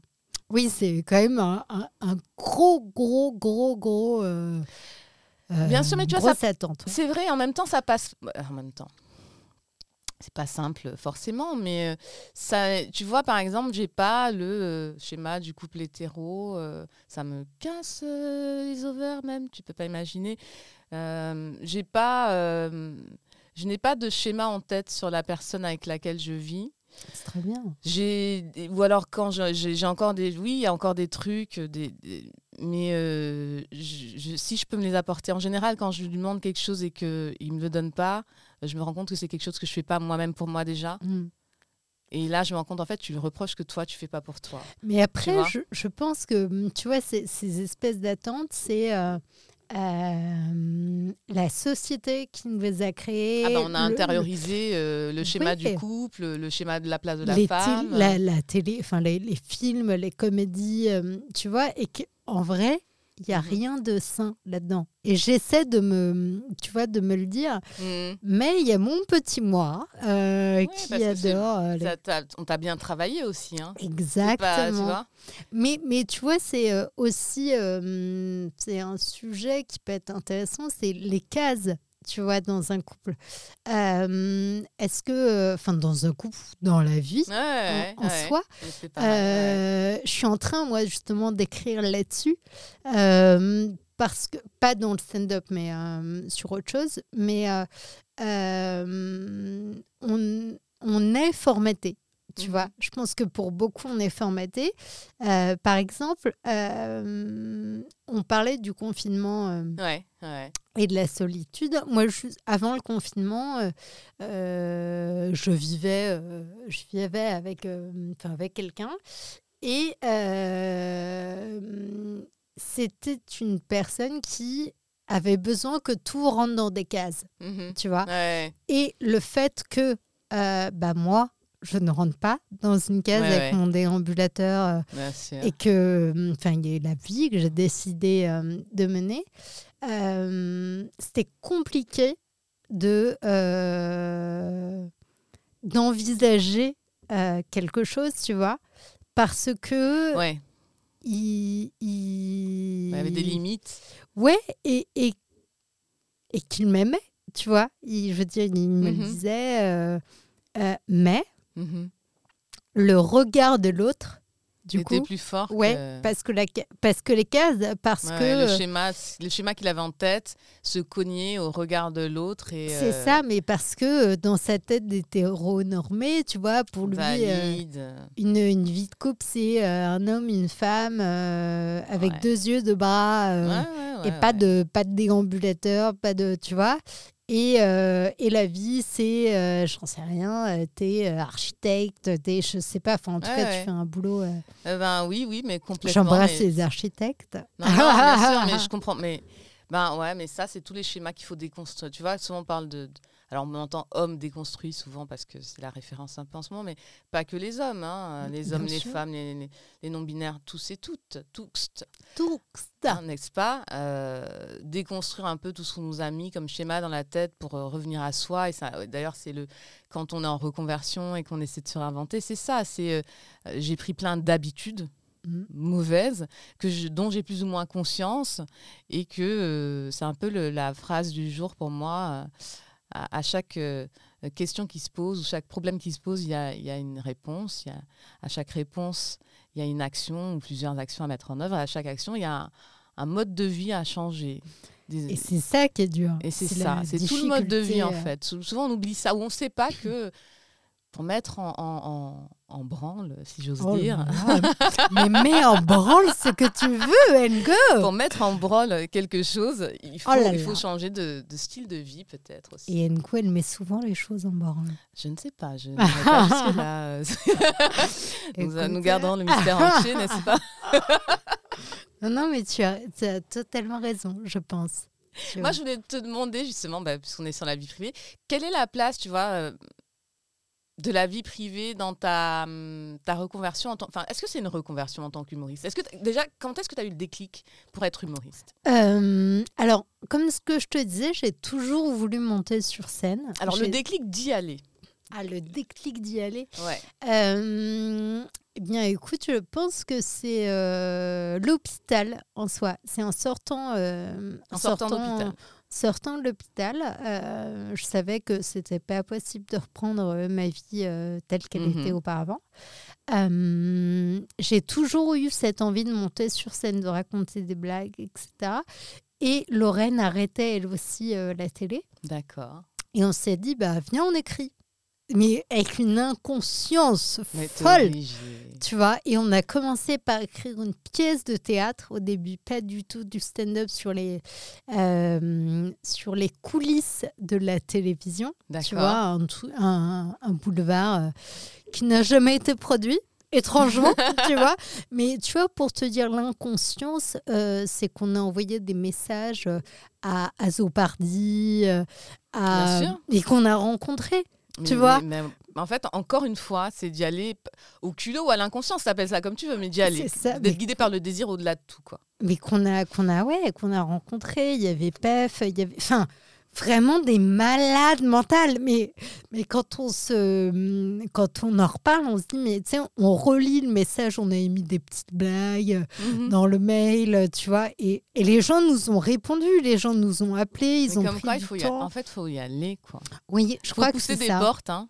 C'est ça, mais parce qu'on se rendait pas compte de qui on avait en face de nous. Enfin, tu vois. Euh, c'est c'est totalement dingue. Et, du coup, bah, il y, y a ça, on a écrit. Ouais. Euh, ça nous a pris un an de notre, de notre vie, mais où on a euh, rencontré pas mal de metteurs en scène. Il y en a un notamment qui voulait la mettre en scène. On a mis des comédiens sur le sur le cas. Il y a eu des sur le projet. Il y a eu des lectures de fêtes. tu vois. Et puis, euh, le metteur en scène était un peu dingue, je pense. Tu vois, beaucoup de cocaïne, euh, je pense. Et euh, donc, il nous parle de Showcase, donc hyper intéressant. Et puis, à peut-être deux semaines, il nous dit Ah ben non, mais en fait, c'est à vous de ramener les producteurs. Ah oui, il faut en fait, faire, Oui, mais alors que dans le deal, c'est lui qui devait apporter, tu vois son carnet d'adresses. Donc, euh, du coup, bon, bah, on a un peu laissé tomber. Et euh, il y avait un euh, des comédiens qui animait les auditions du Café Oscar. D'accord. qui joue dans la série dans la série dans laquelle on avait coécrite. Alors là, moi, j'ai vu Alfred H dans la série. Ouais, mais non, non, il s'appelait, enfin, il s'appelle toujours, c'est Jordan. Jordan, je vois, ok et euh, qui animait lui à l'époque euh, les, les, auditions. Et en fait, il m'a dit euh, bah, telle date, viens. Ouais, ouais d'accord. Et on a été avec Lorraine en mode hein ok. Donc je me souviens, c'était en juillet. Et, et du coup, bah, on, a, on a écrit toutes les deux, euh, on a écrit un, petit un, truc. minutes pour aller faire les même du Café Oscar, qui est un, vieux, vieux café-théâtre, un des plus vieux. Totalement. Même plus que 5 minutes en vrai. Ouais, tu vois, on a écrit, euh, je sais pas, on devait avoir 9 minutes, pas de rôle du tout, tu vois. Mais on avait on avait plus fait quelque chose de poétique, mais nous, comme mhm. on connaissait pas du tout les plateaux, euh, Donc, euh, mais euh, mais c'était génial, c'était full. On avait ramené mais tous nos potes, je sais pas, il y avait euh, Tu m'étonnes. quarantaine de personnes, ou 30 personnes Ah oui, qu'on donc avait rempli le café Ah, moi, Oscar. rempli café Oscar, c'était. Rabord. Et en fait, euh, première fois sur scène, Kevin Razi dans la salle, Ouais, euh, Paul Mirabel d'accord. euh, et Baptiste Le Caplin. Un truc de fou quand Je même. me suis Aux, mais- aux auditions du café Oscar en plus. Donc oui, c'est le truc mais qui n'arrive jamais en bah, fait. Kevin Razi, je crois qu'il était dans le public. Il Mhm. venait euh, voir. euh, Quelqu'un d'autre. Ouais, certainement. ouais, mais peut-être un pote à lui, Ouais, ou, euh, ouais. tu vois. Et euh, Baptiste testait. venait tester un truc et Paul Mirabel faisait, enfin était venu tester, je pense. Ou, donc j'étais là, waouh, Ouais, ok, c'est pas possible. Et, euh, et c'était génial. Enfin, Bah, tu vois.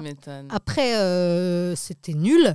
Euh, ma importe. prestation était nulle, hein, pas du tout euh, euh, le on- non. travail de Lorraine. Ou, Oui, mais on, tu vois. peu importe en fait ce, que tu retiens. Ce qu'on retient, c'est que voilà, quand tu mets les choses en branle. Ouais, en branle, absolument.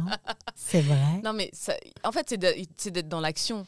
C'est exactement que ce soit ça. concret, quoi. Pour vivre les choses, il faut, faut faire, et Mais- refaire, et refaire, et faire. Et en sortant de scène, je me suis dit, OK, c'est ça que je veux faire. Je veux faire ça tous les jours de ma vie. T'as kiffé. Parce que le, le bonheur Ouais. que ça apporte et, et, euh, et la, la vague d'amour Ah, faut- que, que ouais. j'ai reçue.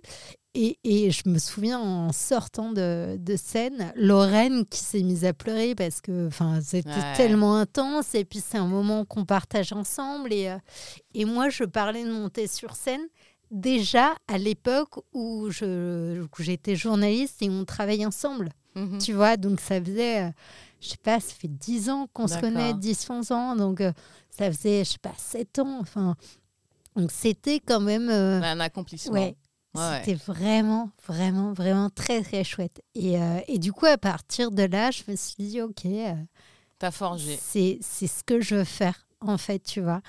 Et euh, en parallèle, il y a... Du coup, je revenais aussi à mes premiers amours, Mhm. qui est la radio, qui sont la radio. Il y a Thomas Barbazan, qui est un, un auteur euh, émérite euh, et un animateur euh, radio qui travaille avec Yacine Bellatar sur Nova à l'époque, sur les 30 Glorieuses, Ouais, qui cherchait une, une chroniqueuse. Et en fait, euh, je sais plus trop comment ça s'est fait, mais je lui ai envoyé un petit message, mais genre une blague. Tu Mhm. vois, j'avais écrit des blagues, quoi. Et, euh, et en fait, il m'a dit, mais euh, trop drôle, viens, Et- on se rencontre. et j'étais là, ouais, ok. Mm. Et en fait, euh, on s'est vus. Et il m'a dit, écoute, je cherche une chroniqueuse pour la rentrée. Est-ce que tu veux venir?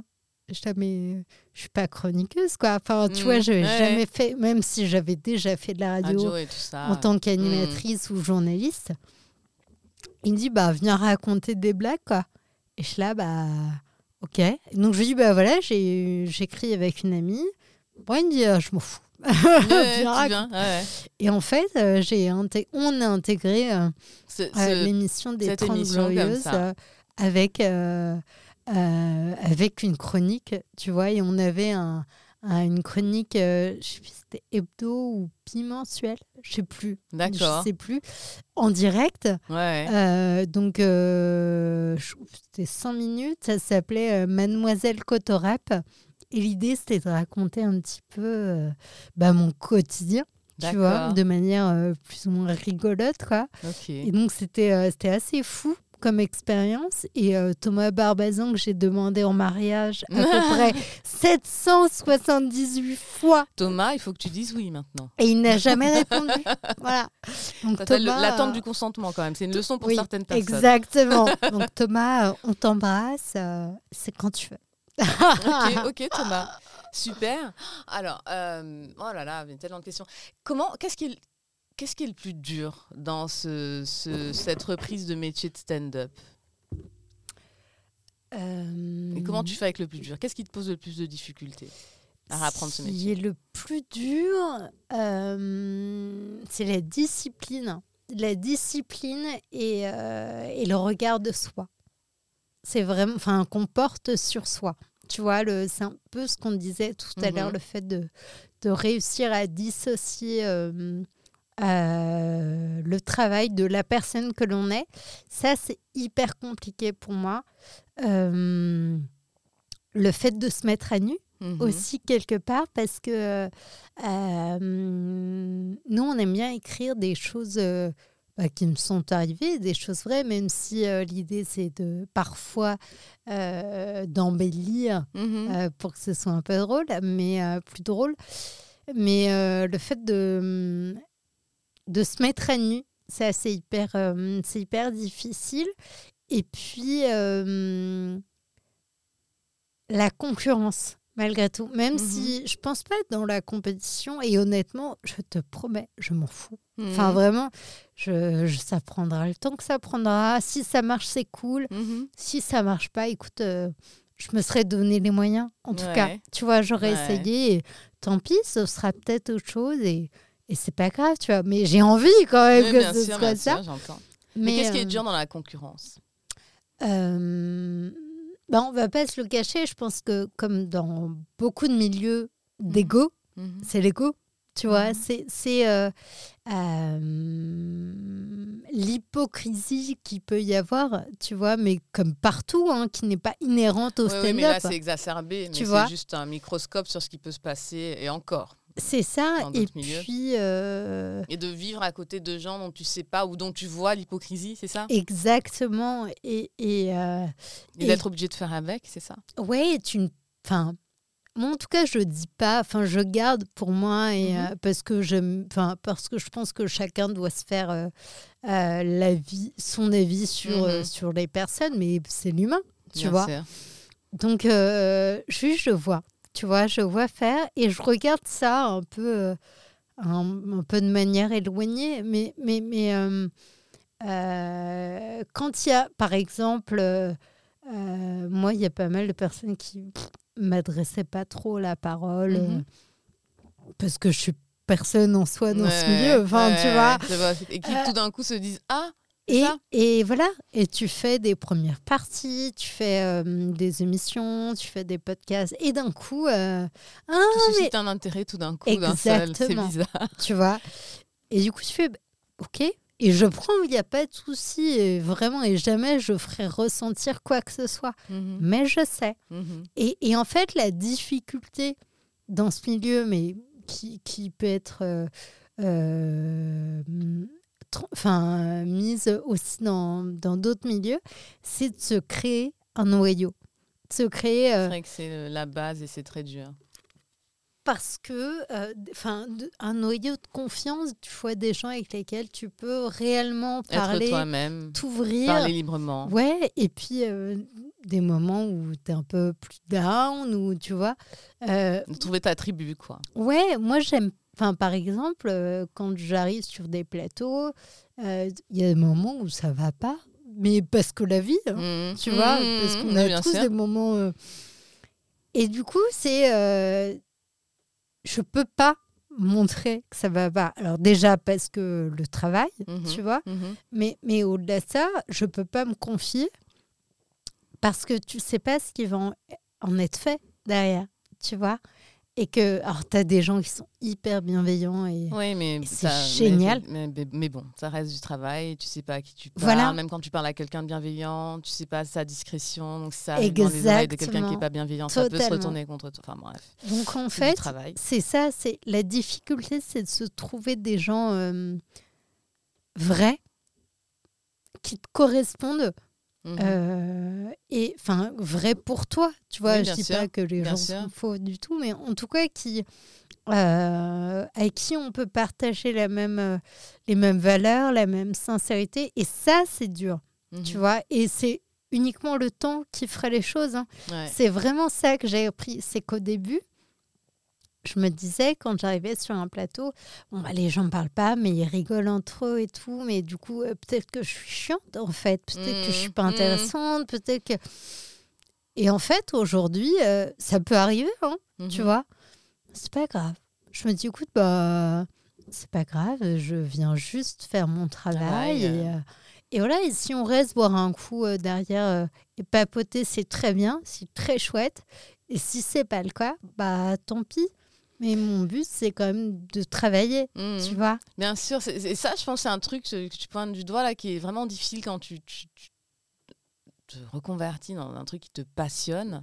C'est que il y a une espèce d'amalgame entre la passion du boulot Mhm. et que dans ce boulot, tout devrait être passionnant et les gens et, et même de l'affect en fait. Et Exactement. c'est de distinguer. euh, bah non, c'est du travail. Mais, Mais moi, l'affect je de sais côté pas, et tout. je Et sais ça, pas mettre di- Non, mais l'affect, c'est hein. très Je difficile. sais euh. pas ne pas mettre d'affect, pardon. Ouais, ouais, bien, mais je comprends. je Et, comprends. et j'en veux terriblement à Kian Kojandi. Parce que j'ai énormément écouté de podcasts Ouais. euh, sur le stand-up avant de, de commencer. Et Kojandi disait Non, mais attends, mais euh, le stand-up, euh, c'est une famille, euh, euh, on s'aime tous, euh, tout est beau, tout est. Ouais. Pas du tout, mon gars. Je sais pas dans quel monde tu vis, mais euh, Kian, Ouais, réveille-toi. je connais pas ces podcasts, mais effectivement, je suis pas du tout d'accord avec ça. Et, et, et en fait, moi, je suis vraiment tombée de haut parce Mhm. que je m'attendais à, à une bulle d'amour, tu vois, vu que c'était dit comme tel. Mais après, peut-être que, enfin, lui est là-dedans depuis tellement d'années et qu'il s'est construit. euh, Ouais, je sais- ouais. Certainement. euh, euh, ces petits, ces petits soldats du cœur, Mhm. tu vois, et Mhm. avec qui il s'entend. et voilà, mais, mais et du coup, ouais, vraiment au début, je me suis dit, mais, mais tu m'as menti. Enfin, vraiment, j'étais là, mais mec, tu m'as menti, tu m'as tellement menti. Et, et, euh, mais après, il y a des. Enfin, moi, je rencontre encore, tu vois, aujourd'hui, euh, plein de gens, euh, plein de personnes avec qui euh, j'ai envie d'échanger, j'ai envie Ouais, de ouais. parler. J'ai... Et, mais parfois, le temps manque Non, aussi. non, mais c'est clair, on est des vois mercenaires de la, des cinq minutes, Et du on est- de l'écriture. De, il faut bosser tellement que c'est c'est du jonglage. Exactement. mais, mais tu vois, quand euh, nous, on s'est rencontrés au, au, au café, au Comédie euh, Pigalle, Pigalle.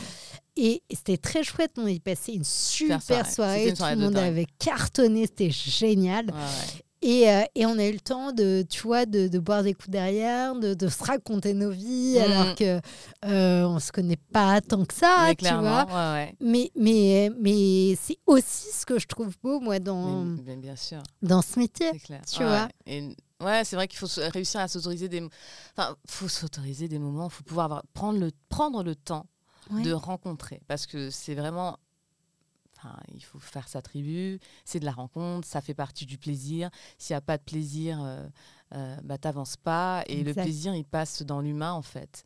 Donc, clairement, ouais, ouais, c'est. euh, Oui, c'est c'est hyper dur. Et quand tu as des moments de moins bien, ouais, t'as qui besoin de d'autre qu'un stand-upper pour te remonter peut moral. comprendre Ouais, ce pour que tu vis, comprendre, et ouais, tu vois? clair. et, et ça, moi, je sais que c'est encore un peu difficile. Je n'arrive pas à dire euh, euh, quand ça va pas ou quand. euh, Ah, mais moi, je te rassure, je le dis jamais. hein. Ah, tout va bien, ok. Alors, tu vois, je suis très machin, etc. Mais, euh, mais j'ai vu sur ton compte Instagram, d'ailleurs, que tu disais que l'humour est. Enfin, tu, avais une citation l'humour est la politesse du désespoir. C'est très, très vrai. Ah ouais, moi, je le dis jamais quand ça va pas. hein. Je, et je, je pense que. Enfin, je, je, enfin, tout est dit dans cette phrase. C'est qu'on. Quand, en tout cas, quand on arrive à. Et quand on a envie d'y mettre un peu de soi et du fond, tu vois, et que c'est pas Mhm. des blagues. euh, J'ai été chez Franprix, et voilà. Ouais. Mais et qui sont très bien. C'est très bien, hein. ben, bien sûr. Il n'y a pas de souci. Euh, mais je pense que quand on y met euh, vraiment de soi et du fond, euh, c'est aussi pour essayer de catalyser quelque chose. Tu vois Et alors, ça peut être le désespoir, le désespoir de l'amour, de la vie, de, Ouais, ouais, de ce que tu veux, tu vois. Mais euh, en fait, il y a une phrase euh, qu'on cite tous dans- d'un auteur américain qui dit euh, que l'humour, c'est du drame ajouté à du temps. Et, C'est Woody Allen. C'est pas C'est peut-être. le drame avec du delay. Du... Oui, oui, Ah ouais, Je crois que peut-être. c'est Woody Allen. Honnêtement, je ne serais pas capable de te citer. euh, Non, mais Euh, oui, je suis d'accord. C'est le temps. et ouais. c'est exactement ça. Et seul le temps fait les choses et peut rendre, euh, peut rendre ça drôle. Tu vois Mais Et complètement. Et- donc, euh, donc, ouais, et c'est vrai, l'humour, c'est la politesse du désespoir. Qui, tu sais de qui c'est? C'est de Chris Marker, cette phrase. Tu savais ou pas? pas du tout. J'ai cherché parce qu'il y avait plusieurs sources. Chris Marker l'a jeté pour ceux qui n'ont pas vu ce photoroman en noir et blanc assez improbable euh, et, et magnifique. Il a juste une petite touche de poésie dans le truc, dans le cœur, pardon. Je Dans le truc. C'est le truc qui bat le, là. le truc qui qui, te bat, permet de vivre. même pas dans, Ah. même pas dans le cœur, dans l'âme, je dirais, parce Ah, que je c'est sais pas si tu l'as vu ce, ce- ce court moyen métrage, la jeté. c'est- Non, je crois pas. Eh ben, je laisserai et tu Ah, je verras, bah, ça va te parler. Je vais aller voir. Non, je l'ai Je- pas vu. Y a, y a- il- pareil, j'ai vu dans, dans ta web série, à un moment donné, je suis en train de, de, de me battre pour chercher la, la, la citation que j'ai vue. euh. Mais allez voir la web série de, de Soukaina, parce que justement, quand elle parle de, de, que la vie, c'est un combat, et c'est le dernier épisode, je crois, Ouais, où tu boxes. Avec Et tu, que tu, et éclates la, la mort. C'est ça, exactement. Eh ben, faut voir ça. Franchement, faut aller le voir. C'est vraiment, elle est vraiment géniale euh, cette série. Merci beaucoup. Il y a vraiment des, des trouvailles de, de mise en scène, Mhm. euh, la façon dont tu personnifies tes, tes pensées, tes, euh, t- ta- ta- tes réactions par rapport à tout ce qui t'entoure. euh, C'est génial, c'est drôle. Grâce aussi à Lorraine Dervieux Mais bravo qui à a toutes les deux. Oui, j'ai vu que, ouais, ouais, franchement, bravo à toutes les deux.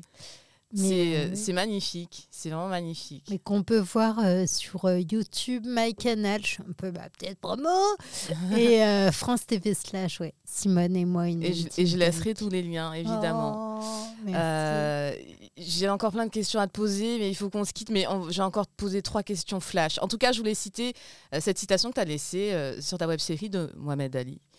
Seul l'homme qui sait ce que c'est que d'être vaincu peut atteindre le plus profond de son âme et revenir avec le supplément de force qu'il faut pour gagner. C'est totalement ça. Et c'est la vie, Ouais. en fait. Tu vois, c'est qu'on est, on peut toujours. euh, Enfin, c'est horrible ce que je vais dire, mais on est en échec très souvent, tout le temps. Plus en échec qu'en réussite en Bien soi. sûr, bien Mais sûr. c'est ces échecs-là, pardon, qui nous permettent de comprendre des choses et d'avancer derrière et de, de faire mieux et de pouvoir aller, euh, pouvoir essayer d'atteindre euh, euh, La maîtrise, l'inatteignable, tu Ouais, vois. ouais, ouais, en tout cas de, de la technicité, l'expertise. euh, Et, cette citation, on l'a trouvée extrêmement juste. Vraiment, Ouais. c'est. euh, Mohamed Ali. mais, euh, qui a une grande, grande, grande. euh, Ah là là, ça fait, c'est, mon idole, donc euh, voilà. Ouais. Euh, T'es plutôt sucre ou cocaïne J'aime beaucoup la transition. Sans transition, oui, c'est même pas de préliminaire. hein, je mets en branle certaines va- choses comme ça. quoi. Eh, Écoute, tu m'as mise en branle. Euh, sucre, évidemment, ma vie, c'est du sucre, j'en peux plus. C'est terrible. Le- hein. Ah, mais c'est, c'est une addiction totale pour moi. Mais depuis, euh, depuis toujours, je peux me faire des repas uniquement de, de sucré. Ouais. Mais, mes mes amis pètent des plombs quand je suis au resto. Mm, mm, mm. Parce que je Trois desserts, s'il vous plaît. je t'assure que C'est pas vrai. Ah ouais, Pas t'es trois- que moi. pas non, mais trois desserts, Mais, mais, euh, ouais, je suis tranquille. Quoi. Ouais, et puis en plus, comme je ne sais pas choisir, c'est un véritable problème. D'accord. Je vais prendre plein de trucs, picorer, je vais... Non mais, le sucre, le sucre, euh, le... Tu vois, mais en fait, j'aime bien poser cette question parce que c'est un peu ce qu'on disait tout à l'heure, c'est-à-dire que dans la société, il y a plein de choses qui se baladent dans l'inconscient, qu'on a intériorisé, qu'on nous a imposé. Et cette addiction au sucre, au gras, c'est la même chose que cette addiction à des schémas de genre ou de, tu vois. C'est exactement la même chose et on ne se rend pas forcément compte tout de suite que c'est culturel, qu'on nous a infusé ça, même avant même qu'on arrive sur cette vrai. terre, qu'on traverse le vagin de notre mère, n'est-ce pas, ou son ventre. Euh, mais mais c'est tellement ça. Ah oui, on a tous une addiction euh, Puis c'est une drogue euh, légale, légale. tu vois, qu'on peut acheter au supermarché. C'est partout. Ah oui, totalement. Mais euh, euh, j'ai envie parfois de me faire des détox euh, Moi, j'en fais. sucre, putain. mais j'y arrive pas. Moi, je j'en te fais, mais jure. je, je- c'est comme la cigarette en fait, ça. Et je tiens de plus en plus longtemps, donc je, Ok, je vais, je vais peut-être pouvoir y arriver. d'ici c'est 10, tout 10 le mal 15 ans. que je souhaite. Dans 15 ans, on s'en reparle. Mais oui, c'est c'est c'est difficile. Euh, allez, deux dernières questions. Euh, Est-ce qu'il y a des choses que tu t'es dit, en, tu as eu le déclic, tu t'es dit, ok, je monte sur scène, je fais ça. Est-ce qu'il y a des, dans le stand-up, tu t'es dit, ça, je le ferai jamais, et en fait, tu t'es mise à le faire parce- Est-ce que tu as fait des concessions Euh, Elle sourit, si- donc ça, ça veut dire oui.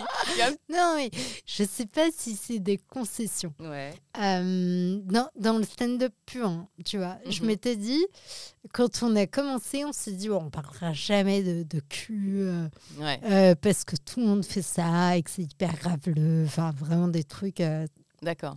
très bêtes en Mhm. soi. Et, et là, on a eu une séance de travail avec, euh, avec, euh, avec Lorraine. Et, euh, et euh, en fait, l'idée, c'est de raconter une, un, un, un soir, une nuit d'amour. Et à un moment donné, Lorraine me dit Bon, bah, ok, d'accord, mais quand est-ce qu'on parle de la branlette? Et je, je pensais qu'on n'arriverait jamais à ce stade-là.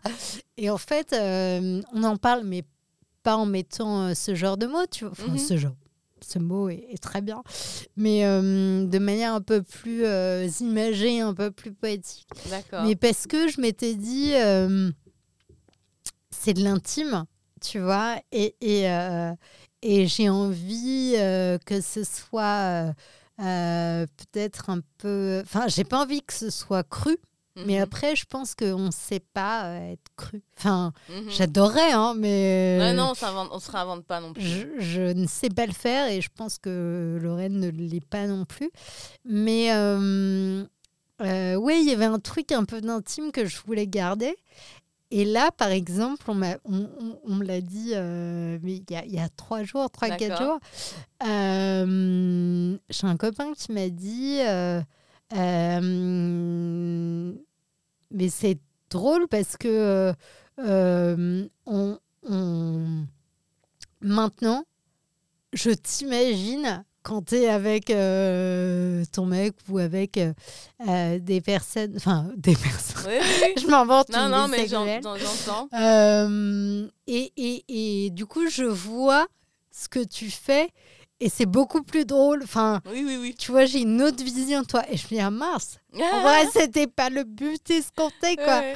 Donc, euh, donc ouais, peut-être là-dessus, D'accord. où c'est un peu plus... c'est des sujets que je pensais pas aborder, tu vois. Ok. Et euh, alors qu'il y a un an, tu vois, c'est il y a un an où j'ai bu un verre avec euh, Noman, qui me disait, oh mais attends, mais faut trop que tu abordes ce sujet. euh. Et lui, enfin, Oui, Noman, j'ai vu son spectacle sur le- sur hyper le cru. le- le cul- Ah, mais hyper totalement. Qui est drôlissime. Hein. Ah, mais il est brillant, ce gars-là. Ouais. Mais euh, ça mots à lui ne peuvent pas aller dans ma bouche, tu vois. et, et lui m'avait dit des choses hyper graveleuses, très drôles. Ouais. Mais, mais c'est impossible. tu vois. Et il me disait, mais vas-y, c'est tellement drôle. Et je mais jamais de la vie, Noman. et je me dis, mais un an après, Envoie-lui ton si- set. s'il revient en France et qu'il voit ça, il dit, Bah, tu vois, tu Je vois, tu es venu. Et c'est vrai, il a raison. Donc ouais, c'est plus là-dessus que des concessions. euh, Ouais, mais sur une éthique Oui, c'est d'écriture, ouais, euh, ouais, ce c'est quand même quelque euh, chose. Quoi. Oui, oui, oui. Mais, euh, mais bon, écoute, après, on verra pour la suite. Bon, il faudrait que je, je découvre ça. Oui. Euh, dernière question et dernière requête d'ailleurs du podcast. Euh, à tous les invités, je demande, je leur demande de s'arracher un cheveu. Et en même temps qu'ils s'arrachent un cheveu, ou qu'elles s'arrachent un cheveu, de pousser un cri comme un cri de, de renaissance. Et d'ailleurs, ça m'a beaucoup euh, touché, troublé quand j'ai regardé ta web série, parce qu'il y a un moment où tu renais comme ça. Et donc, je, je, ça- je pressentais que tu étais parfaite pour ce podcast. non, mais c'est vrai, quand tu, tu- quand tu- et quand j'ai vu, je me suis dit, mais il y a plein, on a beaucoup de similitudes. Et Mhm. là, notamment, je me suis dit, mais vraiment, il fallait qu'on le fasse ensemble.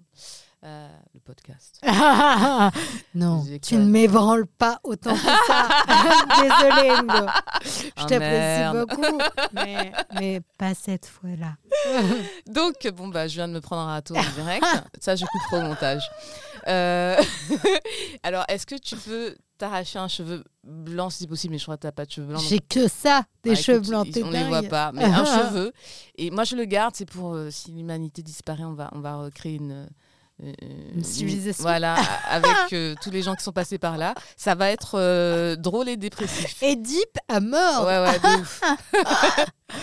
Si tu veux commettre des meurtres, peut-être que tu peux euh, laisser un peu des indices et un moment, on va. Non, j'ai- j'aime trop tous les gens Oh, qui sont ça passés va là. alors. Je peux pas. Alors attends, je vais essayer. Et t'as c'est un cri, un mot, ce que tu veux. Ok. Attends, parce que- j'ai beaucoup trop de cheveux. Hop. Des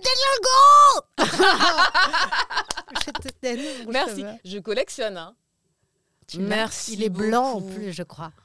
Euh, il, est, il, est à un- il y a des parties blanches et des parties. Ouais, il est en cours de. Lui aussi, il est en reconversion. Mais vraiment, en plus, c'est vrai. Merci beaucoup, Soukaina, d'avoir été là. Merci à toi, Ngo, de m'avoir invité. Ah, c'était vraiment une bonne résolution. C'était une super belle résolution. Ah. Merci à tous, à très vite.